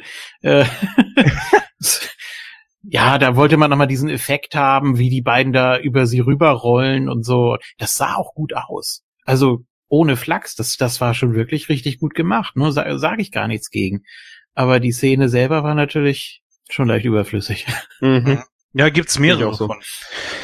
Ähm, gut, hätte man natürlich gleich am Anfang machen können, aber wir Ja. haben jetzt erstmal die Charaktere durchgenommen. Jetzt gehen wir kurz eben drauf ein, was in dem Film war. Eine kleine äh, Handlung, die, die kurz zusammengefasst. Wie gesagt, hätte man nochmal Anfang machen können. Egal, machen wir es jetzt. Die Handlung ist eigentlich ganz einfach. Es existiert eine zweite Insel, die quasi als äh, Brutstätte gedient hat. Und sobald die Saurier dann äh, soweit waren, wurden sie auf die andere I äh, Insel gebracht. Ich glaube, das war Isla Sorna in der ersten, in, die erste Insel im ersten Teil. Mhm. Und jetzt haben wir Isla Nubla. So. Und, nee, umgedreht. Das jetzt hier ist Isla Sorna. Isla Nubla war die erste. So. Und, äh, jetzt ist es allerdings so, dass die Saurier dort durch einen Hurricane frei rumlaufen und es keine Zäune und so weiter mehr gibt. Es ist auch so keiner mehr auf der Insel. Das ist alles zerstört und jetzt leben die Saurier dort. Aber warum überleben die? Eigentlich müssten die laut dem Lysin-Plan ja alle sterben. Tun sie aber nicht. Dies soll jetzt einfach untersucht werden und dazu werden diese ganzen Leute engagiert. Widerwillig ist natürlich äh, Jeff Goldblum alias Dr. Ian Malcolm mit dabei, der erstmal Nein sagt, als allerdings hört, dass äh, seine ja, Liebe, ja, die äh, Dr. Sarah Harding schon bereits auf der Insel ist, macht er sich sofort auf und äh, sucht sie mit seinem Team. Was diese allerdings dann feststellen, ist, dass sie nicht die einzigen auf der Insel sind, denn äh, besagter vorhin schon erwähnter Peter Ludlow, der, ja, was ist das, der Cousin von, äh, ist, ist das der Cousin oder was ist das? Nee, der Neffe, ne? Von Der Neffe, ja gut. der Neffe von, von Hammond, genau. Äh, macht sich dann auf und möchte diese Insel ausbeuten, um die Dinosaurier dann in einem relativ fertiggestellten Gehege in San Diego auszustellen, denn Ingen ist quasi pleite und sie brauchen die Kohle unbedingt. Ja, und das haben sie nun vor und äh, rücken da mit großem und schweren Gerät an. Schaffen es letzten Endes allerdings äh, durch den Einsatz von äh, Ian Malcolm, Harding und äh, Nick Van Owen, dass nur in Anführungsstrichen der T-Rex und das Junge mit rübergebracht werden. Der T-Rex wütet ein bisschen äh, in New York rum. Nee, war das New York? San Diego. San Diego, Entschuldigung, genau. San Diego rum, kann natürlich auch wieder eingefangen werden, wird auf die Insel zurückgebracht und alles ist wieder ganz gut und toll. Das ist eigentlich so die äh, Story dieses Films. Ist eine sehr einfache Story und wie äh, ich glaube Julian das vorhin schon gesagt hat, es ist viel von diesem philosophischen, diesem wirklichen Hinterfragen, soll man, soll man nicht, spielt man hier Gott oder spielt man nicht Gott, ist überhaupt nicht mehr da. Es ist eigentlich sozusagen alles weg. Es ist gewichen, ich sag mal, sehr lustigen Sprüchen, sehr äh, aufgestockter Action. Es ist viel, viel mehr Action drin. Manche davon ist glaubwürdig, manche doch sehr übertrieben. Es sind viel, viel mehr Saurier da drin. Und da würde ich jetzt gerne mal ansetzen direkt und dich die Frage, Muti, ähm, während ich kurz mal eben auf Toilette bin. Äh, wie findest du, dass das hier jetzt viel, viel mehr Saurier drin sind und vor allen Dingen natürlich auch, dass die Animatronik hier, ich sag mal, in den Hintergrund geraten ist und CGI Oberhand gewonnen hat? Ist das so? Ja. Muti? Ich äh, krieg alles ganz, ganz spät eben. Es, es sind sehr viele Lücken drin. Ja, äh, ich hatte dich gefragt, wie du das findest, dass jetzt mehr äh, Dinosaurier drin sind im Film und dass weniger Animatronik eingesetzt wurde und mehr CGI. Also grundsätzlich, dass mehr Dinos drin sind, äh, ist natürlich super. Das ist auch zu erwarten. Ähm, das CGI ist äh, unheimlich gut und das trotz Tageslicht. Das war ja beim ersten, zum Beispiel bei den Galimimus, äh, ziemlich deutlich, mit, also mittlerweile vor allem, ähm, dass das mit CGI gemacht wurde. Ähm, klar, die Animatronik hat natürlich einen riesen Vorteil. Du kannst wirklich Nahaufnahmen machen und äh, du kriegst halt wirklich mehr äh, greifbare Realitäten das Ganze rein, aber äh, in den Action-Szenen funktioniert das zum großen Teil hier in dem zweiten einfach nicht. Ähm, für mich funktioniert es trotz allem. Ähm, begrüße ich jetzt, dass mehr CGI benutzt wird, wenn es funktioniert, ja. Ähm, und das tut es hier für mich. Ja, komisch. Also auf mich wirkte das so, als wäre mehr Animatronik äh, zu sehen gewesen. Also gerade weil man so dicht rangehen musste, auch beim ähm, beim T-Rex und so weiter. Also du hast ja wirklich sehr oft Augenkontakt mit ihm und äh, ja, also so im Ganzen sieht man die Tiere weniger als im ersten, kann das sein? Obwohl man da mit der Technik auch schon sehr weit war natürlich. Ne? Also die diese ganzen Verfolgungsjagden und auch die Herden, die man da tatsächlich sehr gut dargestellt hat.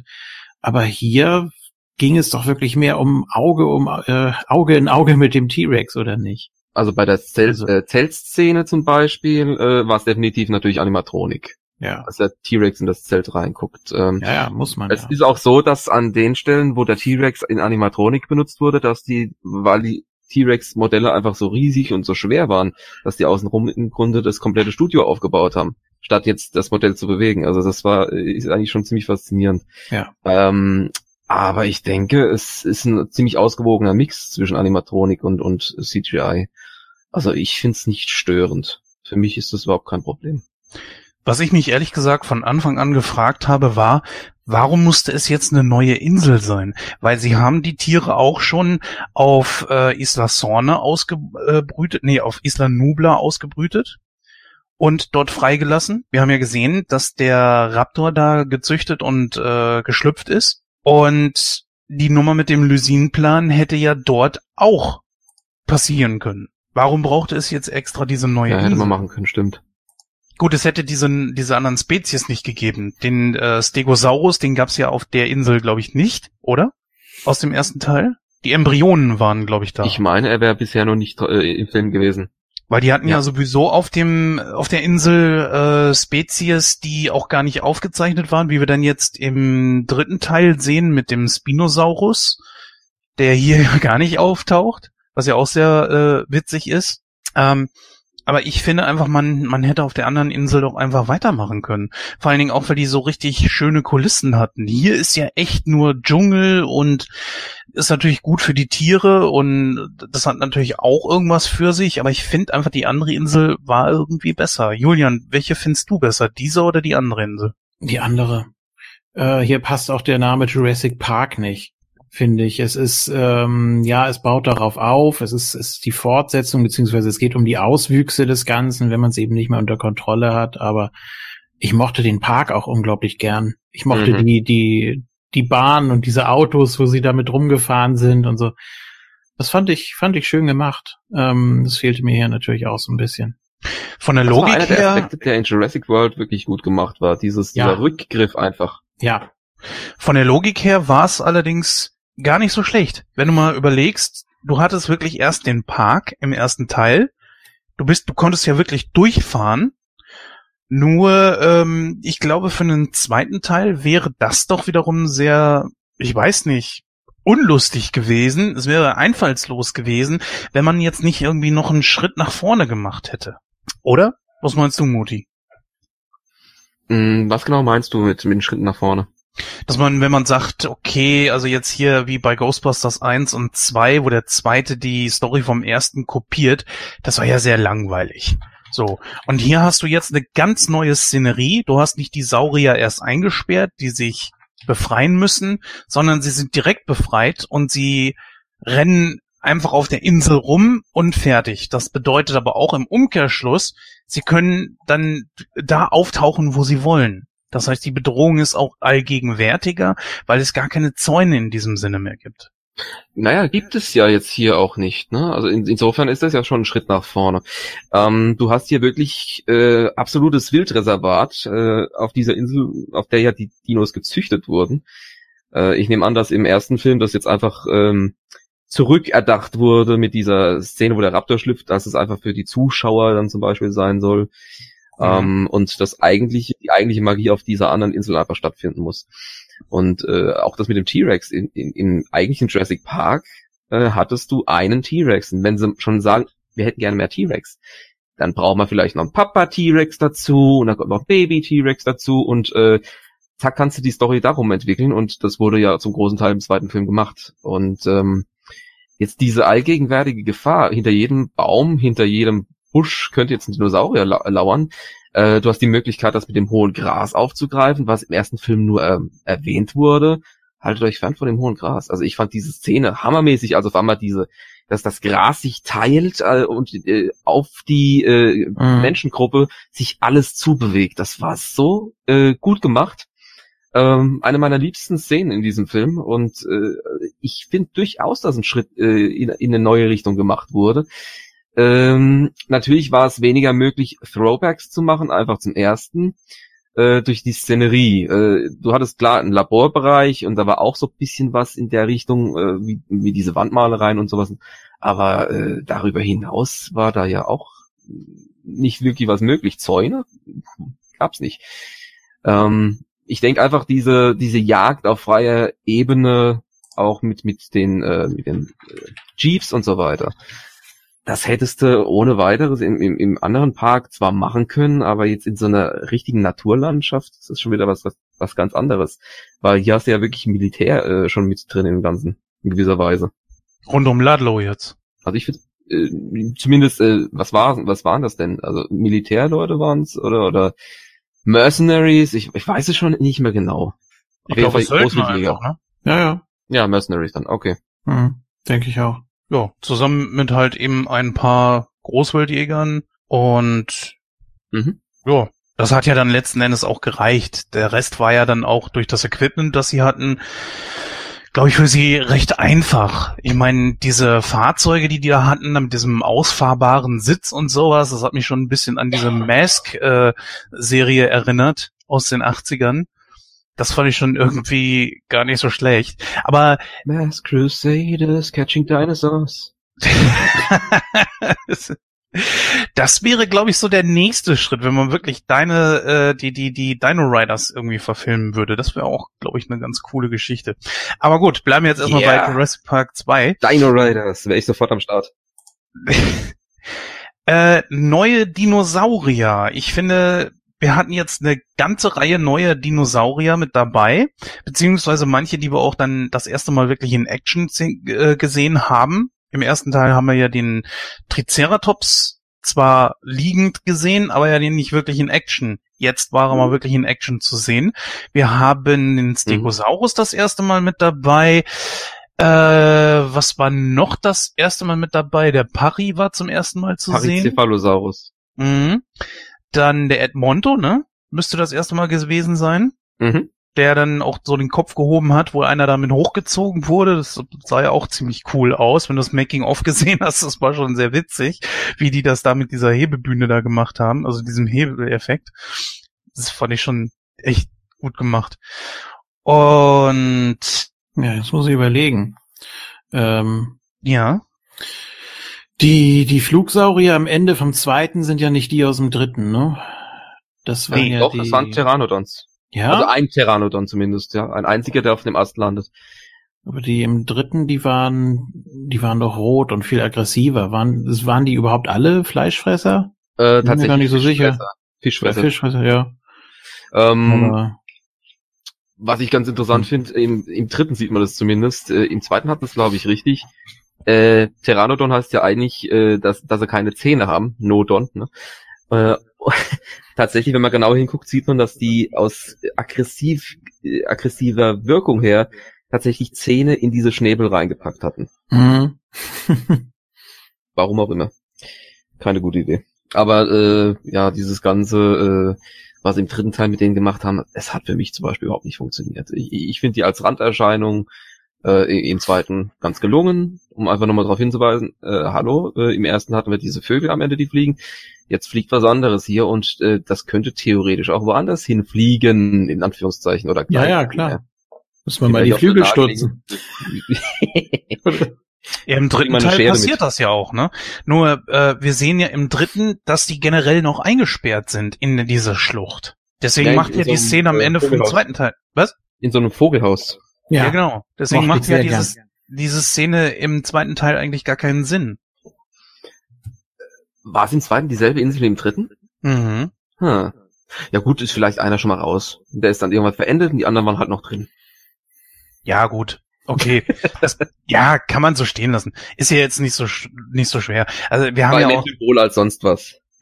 Ja, wir haben ja vi- viele äh, Saurier, die jetzt im dritten dann vorkamen, hier auch noch nicht gesehen. Spinosaurus zum Beispiel oder Allosaurus war ja, glaube ich, auch mit dabei, den wir da. Kano, das war der Kanotaurus? Bist Ja. du sicher? Oder, oder Ceratosaurus. Äh, der hatte ein Horn auf der Nase auf jeden Fall. Mhm. War das ein Cerato? Ceratosaurus. Doch, ja, kann sein. Also von der Größe her könnte es vielleicht sogar hinkommen. Mhm. Ich hole gleich die Was ist was Bücher raus von damals.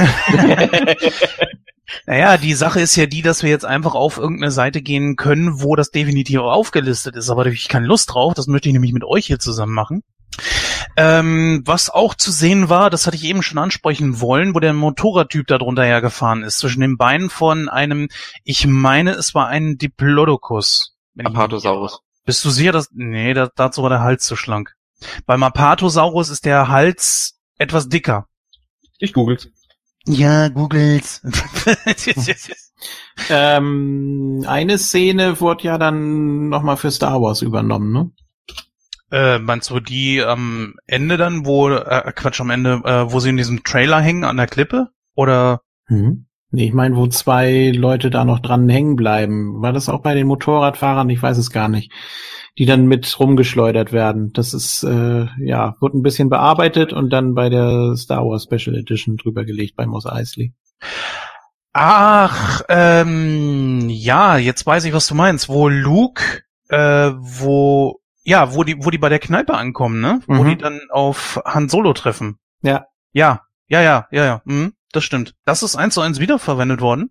Hab ich so gehört, ja, natürlich, natürlich bearbeitet, ne? Also die, die Texturen und so weiter, aber die Bewegung müsste identisch sein.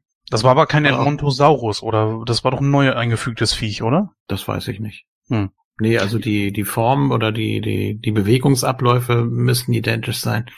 Wie die beiden sich da lang hangeln. Ich habe jetzt übrigens mal nachgeguckt. Es Ja. handelt sich nicht um Diplodocus. Ich habe auch falsch gelegen mit dem Apatosaurus. Da kam, glaube ich, erst später.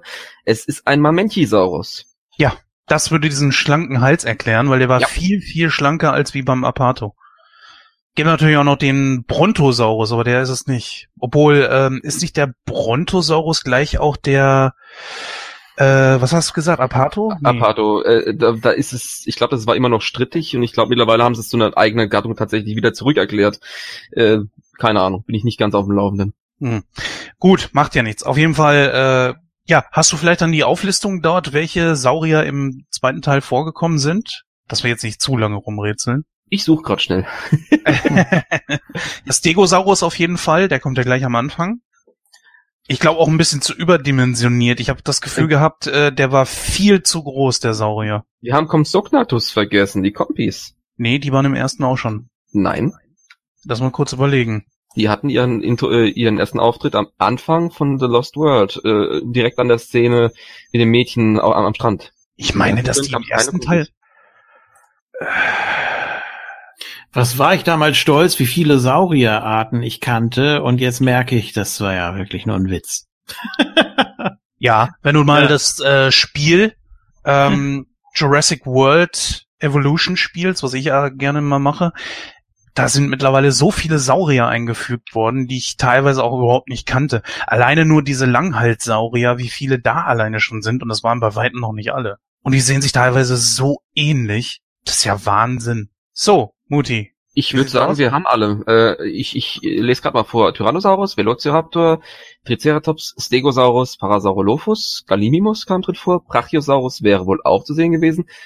Äh, Dilophosaurus wäre angeblich irgendwo tatsächlich auf einem kleinen Screen irgendwo sogar zu sehen gewesen, aber das war wohl hier nicht dabei. Also ich kann mich nicht dran entsinnen. Äh, Compsognathus, äh, Pteranodon, Paricephalosaurus, Mamenchisaurus, Apatosaurus und Edmontosaurus. Ah, haben, ja, müssten wir sie alle haben. Und dann gibt's ja noch einen wichtigen Jens, den du jetzt natürlich gleich mal pluggen darfst. Einen Saurier? Ja. Oder, oder, oder ein Charakter? Was meintest du denn jetzt? Ich meine ein großes Projekt von dir. Ein Projekt von mir? Ja! Figuren auspacken.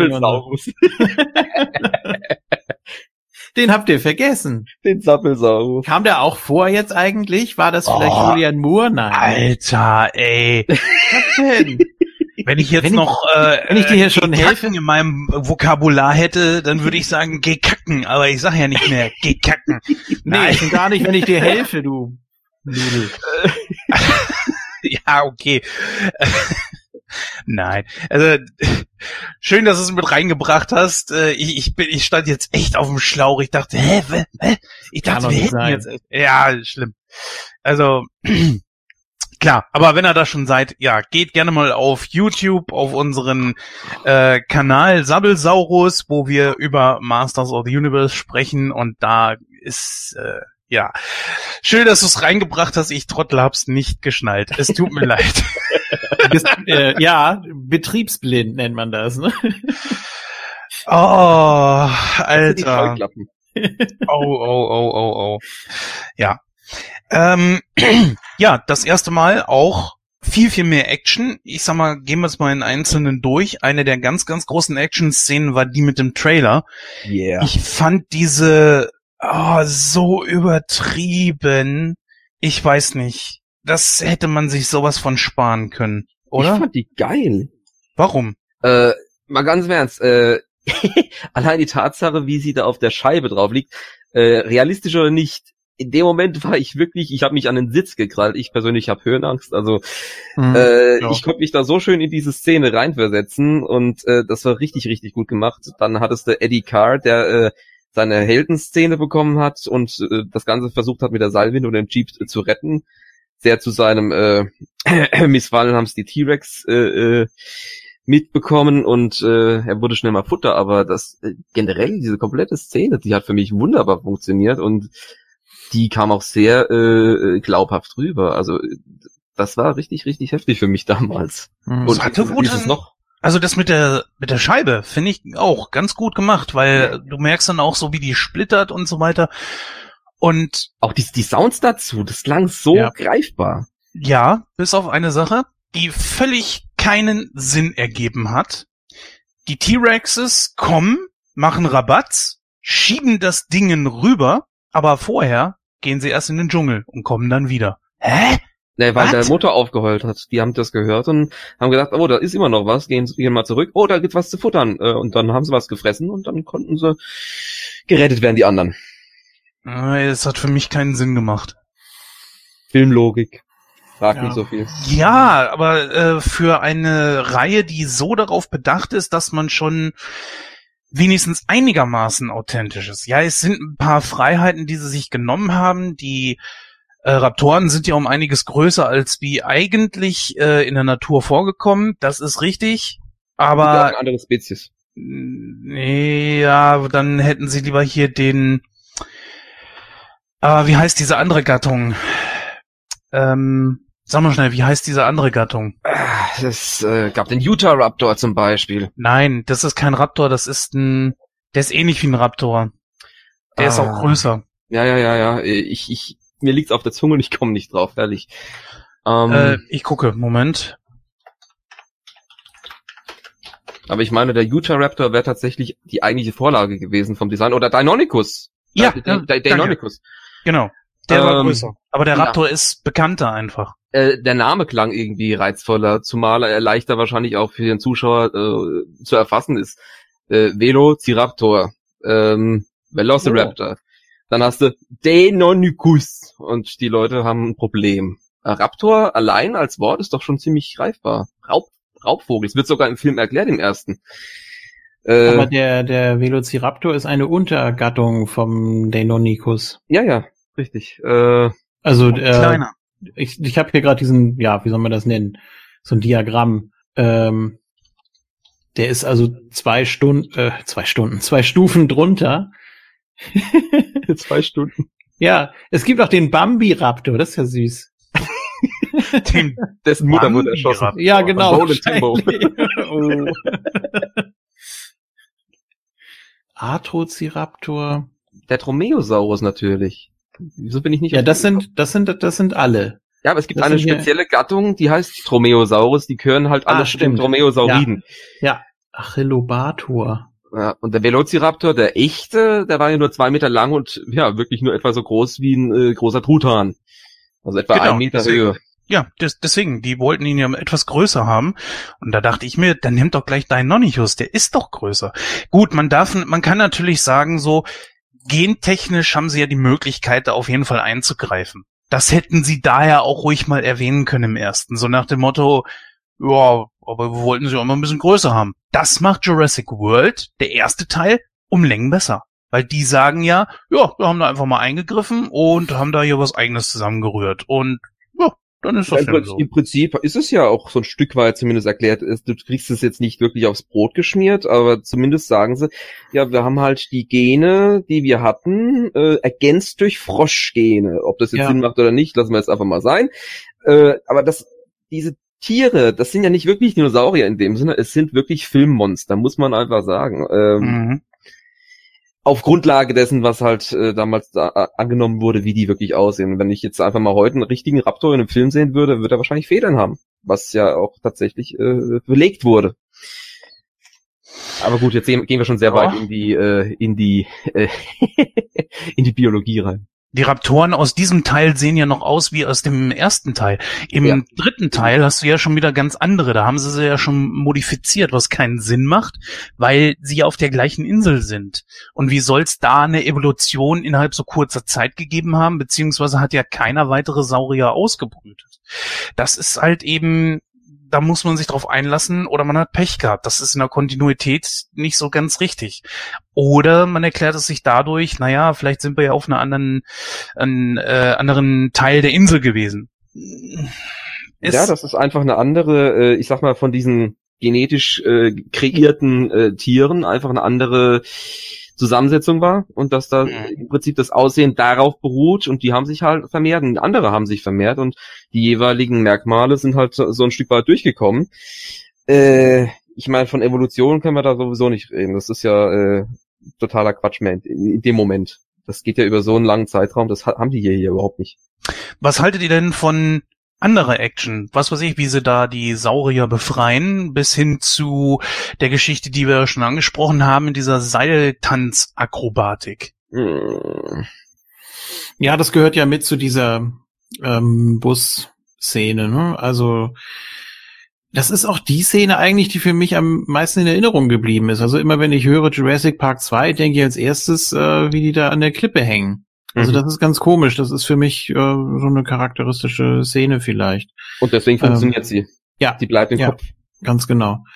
Ähm, hat auch mehrere Ebenen. Ne? Einmal geht's um, um, um die äh, Windschutzscheibe, dann geht's wieder um ja das Seil an sich, dann äh, kommt die ganze Rettungsaktion mit der Seilwinde und so weiter. Äh, ja, ist natürlich völlig übertrieben. Also wie die sich da wirklich stundenlang halten und dann fallen sie noch übereinander und bleiben trotzdem noch hängen und dann kommt wieder der Rucksack. Ha, dein Glücksbringer. Also ist vielleicht ein bisschen viel, ne? Aber äh, trotzdem eine sehr, sehr markante Szene für den Film. Mhm. Deswegen äh, auch einer der Eckpunkte. Ja, stimme ich 100% zu. Ähm, auch eine Szene, die sehr, äh, ich sag jetzt mal schon ein Stück weit befriedigend war, war die mit Dieter Stark, Ja. der, äh, äh, der ja den Kompi einfach mal so weggefitzt hat mit seinem äh, Elektroschocker. Ja, Elektrodieter. Jawohl, er ist wieder unterwegs durch Ja. den Wald. Elektrodieter. no, jetzt haben sie einen Grund, Angst zu haben. So ein Vollidiot. Ja, und anschließend äh, diese schöne Szene, wo dann die äh, diese ganze Gruppe von Kompis einfach mal so ein paar Dieter-Flakes genießt. Das Ja. war schon sehr satisfying, sage ich jetzt einfach mal. Wobei, wobei das Blut irgendwie nicht gut aussah da in dem, in dem Fluss. Das sah für mich aus wie Nebel. Habt ihr das auch so empfunden? Also das war Mhm. eigentlich nicht, Es, das hätte gelb werden müssen, eigentlich realistisch betrachtet. Also äh, wenn du Blut und Wasser äh, reingibst, äh, gibst, dann hat, kriegt das alles immer so einen gelben Stich. Und die wollten es halt wahrscheinlich ein bisschen übertreiben, dass der Zuschauer auch wirklich sieht, ah ja, da ist Blut. Also hm, realistisch nicht, aber äh, zumindest die Idee äh, ist deutlicher geworden. hm. Wobei die Frage natürlich ist, ob Kompis tatsächlich Menschen angreifen würden. In der Gruppe könnte ich mir das vorstellen. Die Frage ist, ob äh, die wirklich in Gruppen gelebt haben. Aber gut, diese Filmkompis machen es offensichtlich. Aber man hat hier schon wirklich gesehen, dass es Animatronik war. Also man Ja. hat, ich, ich finde einfach, man hat hier gesehen, das ist Gummi. Mhm. Äh, jetzt mal die Frage an euch, wie fandet ihr denn jetzt so diesen, diese Schlussjagd des T-Rex durch San Diego? Mm, naja. Anbei übrigens auch, es fragen sich ja viele so, wie sollen der T-Rex das überhaupt gemacht haben? dass, äh, weil die sind ja mit diesem Schiff, der SS Venture, ist das nicht sogar irgendwie eine Anlehnung an King Kong? Weil das Vieh, äh, dieses Schiff hieß ja auch Venture. Mit Sicherheit. Auf jeden Fall hat da, glaube ich, äh, Steven Spielberg auch mal in einem Interview gesagt, dass das vorher die, ähm, na, die Raptoren gewesen sind, die äh, die Menschen dort erledigen, erledigt haben sollen. Wie soll das aber funktioniert haben? Ja, es ist ganz einfach. Die Raptoren, die sind anschließend in so ein Rettungsboot gestiegen und sind dann irgendwo anders hingefahren. Ja. Ach so, Die ja. komplette Szene macht keinen Sinn. Das macht überhaupt keinen Sinn. Ich meine, äh, der Rex ist unter Bord gefangen äh, und am äh, Steuer hängt noch dieser, nee, am, an dem Hebel hängt noch dieser Arm, aber nur bis zum Handgelenk. äh, wie wurde dieser Typ gefressen? Von Raptoren doch nicht auf, auf dem Schiff. Wo sind die hin? Anschließend irgendwo äh, untergetaucht, von Bord gegangen. Und es hat nicht ein einziger überlebt, ne? Das ist ja, Ja. der, der Witz. Die hatten ja definitiv nur äh, den Rex und sein äh, und das Baby an Bord. Ja. Ja, deswegen macht ja diese Aussage mit den Raptoren überhaupt keinen Sinn. Es hat sich, hat sich wahrscheinlich gekreuzt, als keiner geguckt hat mit irgendeinem anderen Horrorfilm. Da war noch irgend so ein Viech unterwegs. Das- Sharknado. Es kann natürlich sein, dass äh, irgendjemand den Rex unter, also dass der Rex ähm, es an die Oberfläche geschafft hat, hat dort erstmal gemeuchelt und irgendjemand hat ihn dann wieder unter Deck gejagt oder äh, ähm, gelockt und irgendeiner hat dann das Ding geschlossen. Ich habe keine Ahnung, ich, ich, ich kann mir das auch nicht erklären. Aber wie schließt du etwas mit einer Hand, die nicht mal an dir dranhängt? Ja, oder er hat draufgedrückt, der Rex hat zugebissen und hat dann irgendjemanden verfolgt, während die Luke dann sich automatisch geschlossen hat noch. Das müssten wir jetzt wirklich mal mit Lego rekonstruieren oder was in der Richtung. Ne? Mhm. Ist es vom Winkel her möglich, wissenschaftlich beweisbar, dass dieser Rex von diesem Typ da eingeschlossen wurde unter Deck? Äh, ich tendiere persönlich zu nein, aber gut, das ist wieder Filmlogik. Wir müssen den Rex wieder rüberbringen und wollen noch so ein bisschen Chaos haben und erklären, warum dieses Schiff jetzt nicht mehr zu bremsen ist. Uh, nee, also, das war wirklich so ein Punkt, wo ich gedacht habe, war das nötig? Das, äh, die, ab da, dieser komplette Teil in, in, in, in LA, äh, LA sage ich schon wieder, in San Diego, äh, hat für mich nicht wirklich funktioniert. Wirklich nicht. Also äh, es gab witzige Momente, aber es ist, das hat, das fühlt sich an wie angeklebt an den Film, aber nicht gut. Ja, ja, so ein bisschen, so ein bisschen wie bei äh, Crocodile Dundee 2. Ach, wir müssen doch Ja. noch mal irgendwie den Outback da. Ja. Ja, stimmt. Also wenn du das am Schluss wegnimmst, funktioniert der Film als Fortsetzung vom ersten für mich ziemlich gut, auch wenn jetzt Alan Grant zum Beispiel nicht dabei ist. Äh, und deswegen ist er von allen Filmen, die nach dem ersten kamen, immer noch mein persönlicher äh, Go-To-Film, sage ich jetzt einfach mal, den, den ich mir anschauen würde, wenn ich wenn ich nichts anderes habe. Gut, gehen wir noch auf die Szene zum Schluss ein. Ähm, die Menschen wissen mittlerweile dann jetzt von der Insel, weil sie das publik gemacht hätten. Haben, äh, hättet ihr das auch gemacht, dass ihr dann schreibt, dass die Menschen jetzt mittlerweile von der Insel wissen oder eher doch nicht? Was willst du denn anderes machen? Da ist ein T-Rex in, in San Diego rumgerannt. Das hätte ihr irgendwie anders erklären können. Radioaktive Strahlung. Nee, dass man tatsächlich es äh, geschafft hat, so ein Vieh zu klonen, aber dass es keine Überlebenschance gehabt hätte. Aber es ist trotzdem durch San Diego gewütet. Ich Mhm. weiß es nicht. Es ist natürlich schwierig, klar, aber du hättest es ja schon irgendwie erklären können. Hm. Ich meine, sie haben ein ganzes Schaf geklont. Und das hat auch nicht lange überlebt. Passt in die Zeit. Darfst aber auch nicht vergessen, dass auf der Insel einige Leute waren und da muss ja nur einer irgendwo was rausbringen an die Presse oder Fotos gemacht haben oder ähnliches und zack weiß es jeder. Also halt da, versucht da mal ein, äh, ein Geheimnis draus zu machen. Also weiß nicht. Mm, Ja, es wäre definitiv schwierig geworden, aber Zumal ja der Zoo dort eröffnet werden sollte. Der neue Jurassic Park vor Ort. Mm, Ja, natürlich, aber das war ja noch nicht viral. Ich, ich wüsste es nicht. Ich wüsste nicht, wie man es hätte erklären sollen. Zum Schluss haben sie es ja jetzt auch nochmal gemacht und es hatte ja für den dritten Teil dann nicht die große Auswirkung. Das wird ja eher in Jurassic World dann noch ein ganz großes Problem im Hm. zweiten Teil. Ähm, ja, ohne großartig noch weiter darauf einzugehen. Ihr habt die bei dem Teil, glaube ich, noch nicht gesehen. Von Hm. daher, ja. Habe ich auch nicht vor. Na, da warten wir mal ab. Wenn du mal hier bist oder so. Oh Gott. Ja, man kann ihn gucken. Er ist nur nicht wirklich. Ja, gucken kann man, dafür ist er gemacht. Das Problem ist, will ich das? Jein. Ja, nein. Weiß ich nicht. Entscheid Gucken wir mal. Ich weiß es nicht. Also, ähm, gut.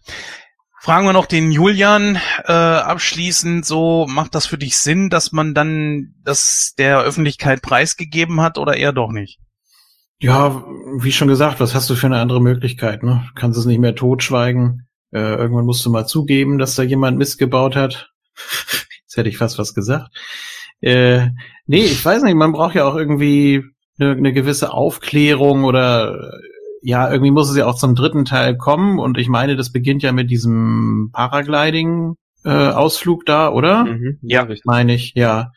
Ähm, ja, und da hat man die Auswirkungen dann natürlich erst so verpackt, dass äh, erstmal alle davon erfahren müssen und dann entstehen eben wieder neue Katastrophen, ne? Und dann, ja, also die Abschreckung, die kommt dann erst später. Erstmal hast du so diese Faszination, ja, toll, dass es sowas gibt und äh, ja, es ist immer mit Unfällen verbunden, aber ja, irgendwann, irgendwann lernt man ja auch draus, ne? Und dann sagt man, ja, okay, lassen wir die da leben und äh, besser nicht.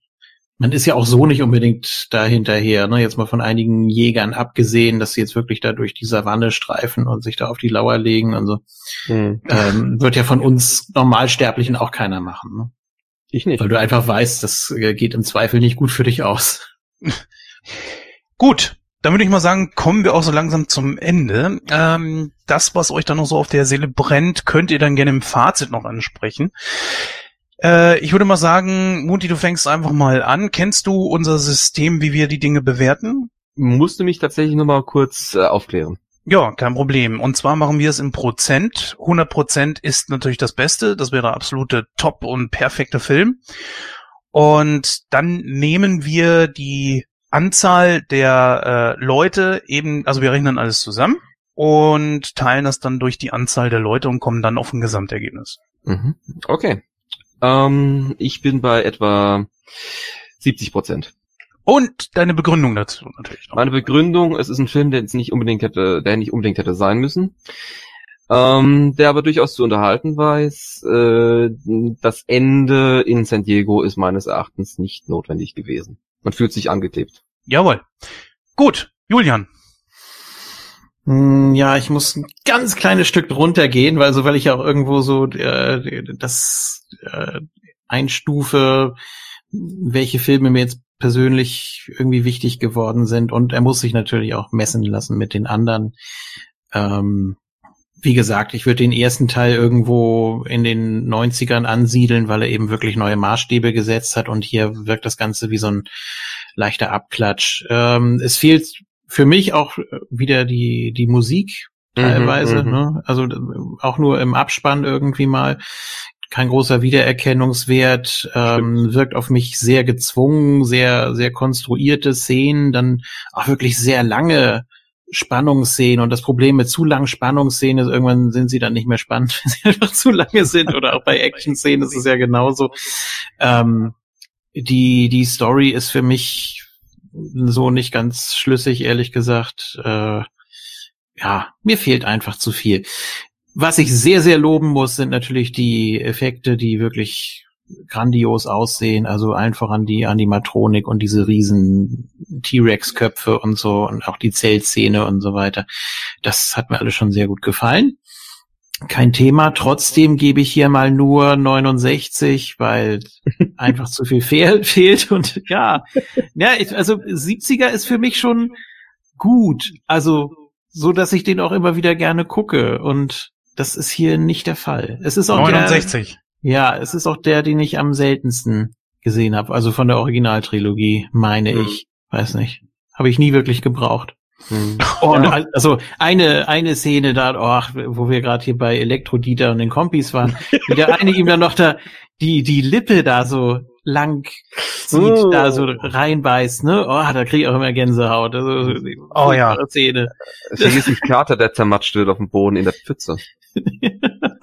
ja, ja, genau. Wo er da doch so am Fuß dran klebt und dann auch noch immer mitgetragen wird. Das war auch gut, ja. Ah. Schön. Haben wir ganz vergessen vorhin. Ja. Wobei, ich finde auch, ne, ganz ah. kurz, ich finde die, ja, ich finde die Szene mit äh, dem T-Rex und dem Baby ganz interessant, ähm, wo es dann drum geht, da am Ende, wer darf ihn denn nun fressen, ne? Und äh, da wieder am, am Schiff. Und der der, der große T-Rex, der bereitet das ja so ein bisschen vor. Ne? Der knabbert ihn ja nur so ein bisschen an und lässt ihn dann da liegen, um sein Baby das auch eben zu vermitteln, wie man, wie man jagt, ne? Also wie das, wie das so funktioniert. Das finde ich ah. ganz interessant. Jetzt, wo, hm? du sagst, muss ich mich korrigieren. Ich habe am Anfang ja gesagt, dass im ersten Film, äh, im ersten Buch, dass es so gewesen ist, dass Hammond äh, von dem Rex gefressen wird. Nee, stimmt gar nicht. Im ersten Buch wurde er, so wie Dieter, von den Kompis gefressen. Im zweiten Buch hattest du aber diese Szene mit dem, dass jemand vom Rex gefressen wird, äh, von vielmehr von den Babys, äh, genauso drin gehabt, wie im, wie im zweiten Film. Mhm. Da bin ich eben tatsächlich durcheinander gekommen. Ah. Aber war das nicht im Buch, dass er von den Raptoren gefressen wurde? Äh, von den Raptoren wurde, soweit ich weiß, der, äh, wie heißt er? Der Großwildjäger da aus nee, dem nee, ersten Teil. Nee, ich meine, äh, den, ja gut, der wurde ja auch im ersten Teil jetzt hier gefressen. Äh, der hat im ersten Buch tatsächlich überlebt. Der mhm. war einer von denen, die überlebt, äh, überlebt hatten tatsächlich. Ähm, Nee, im, äh, äh, im ersten Film gab's doch den, ich glaube, Wu hieß er, der asiatische ähm, äh, äh, Gentechniker, der äh, in Jurassic Park gearbeitet hatte. Mhm. Der wurde im Buch von den Raptoren gefressen. Aber sind wir wieder beim ersten Buch. Also äh, ja, bleiben wir beim zweiten Film. Gut. Ähm, viel kann ich jetzt gar nicht mehr dazu beitragen, bis auf ein trotzdem gut gemachter Film. Man hat noch eine Schippe draufgelegt in puncto Dinos. Ja, ich wäre auch eher für Malcolm, äh, nicht für Malcolm gewesen, sondern für Alan Grant ist mein Lieblingscharakter aus diesem Universum und ich hätte es gut gefunden, wäre er da mit dabei gewesen. Es sind ein paar echt blöde Szenen mit dabei. Mir geht die Kleine so ein bisschen auf den Keks. Ich finde sie auch nicht witzig. Es tut mir einfach leid. Kann ich nicht ändern. Ich gebe dem Film 75 Prozent. Ich finde, das hat er schon verdient. Es gab auch ein paar echt witzige Szenen dabei. Äh, Malcolm alleine von wegen, ja, Frauen können sich glauben, sie müssen erstmal alles anfassen, bevor sie, ne, das, das war schon witzig und das, das will ich gar nicht sagen. Da würde ich dem Film Unrecht tun. Damit kommen wir auf ein Gesamtergebnis von 214. Geteilt durch drei macht das dann 71,3 Prozent. Bleiben also runtergerechnet bei 71 Prozent. Ja, das ist mal ein deutlicher Abstieg gegenüber dem ersten Teil. Äh, hätte ich jetzt so auch nicht mit gerechnet, aber ich glaube, das wird dem Film schon irgendwo gerecht. Ja, wir hören uns dann gleich in der Verabschiedung wieder.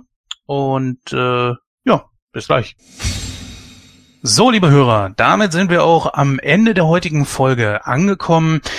Wir hoffen natürlich wie immer, dass es euch Spaß gemacht hat, heute hier zuzuhören. Schreibt uns doch gerne eure Meinung mal in die Kommentare, entweder bei uns auf den Social Medias, gerne auch auf unserer Webseite, auch wenn es da mal ein paar Tage dauern kann, bis das vielleicht freigeschaltet wird, wenn es freigeschaltet werden muss.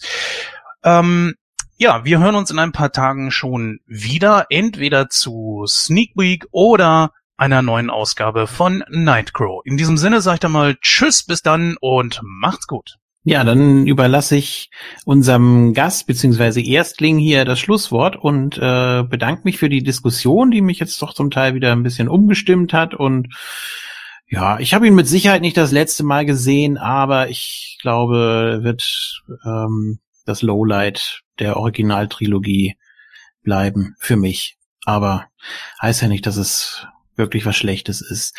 Ähm, ja, ich bin gespannt auf die nächsten Liam Neeson-Filme, wie das äh, da weitergeht mit der Synchro, ob das jetzt äh, Helmut Gauss oder wer auch immer macht, dürfen wir, denke ich, alle gespannt sein. Und ja, man hört sich dann das nächste Mal. Haben wir eigentlich ein Halloween-Thema?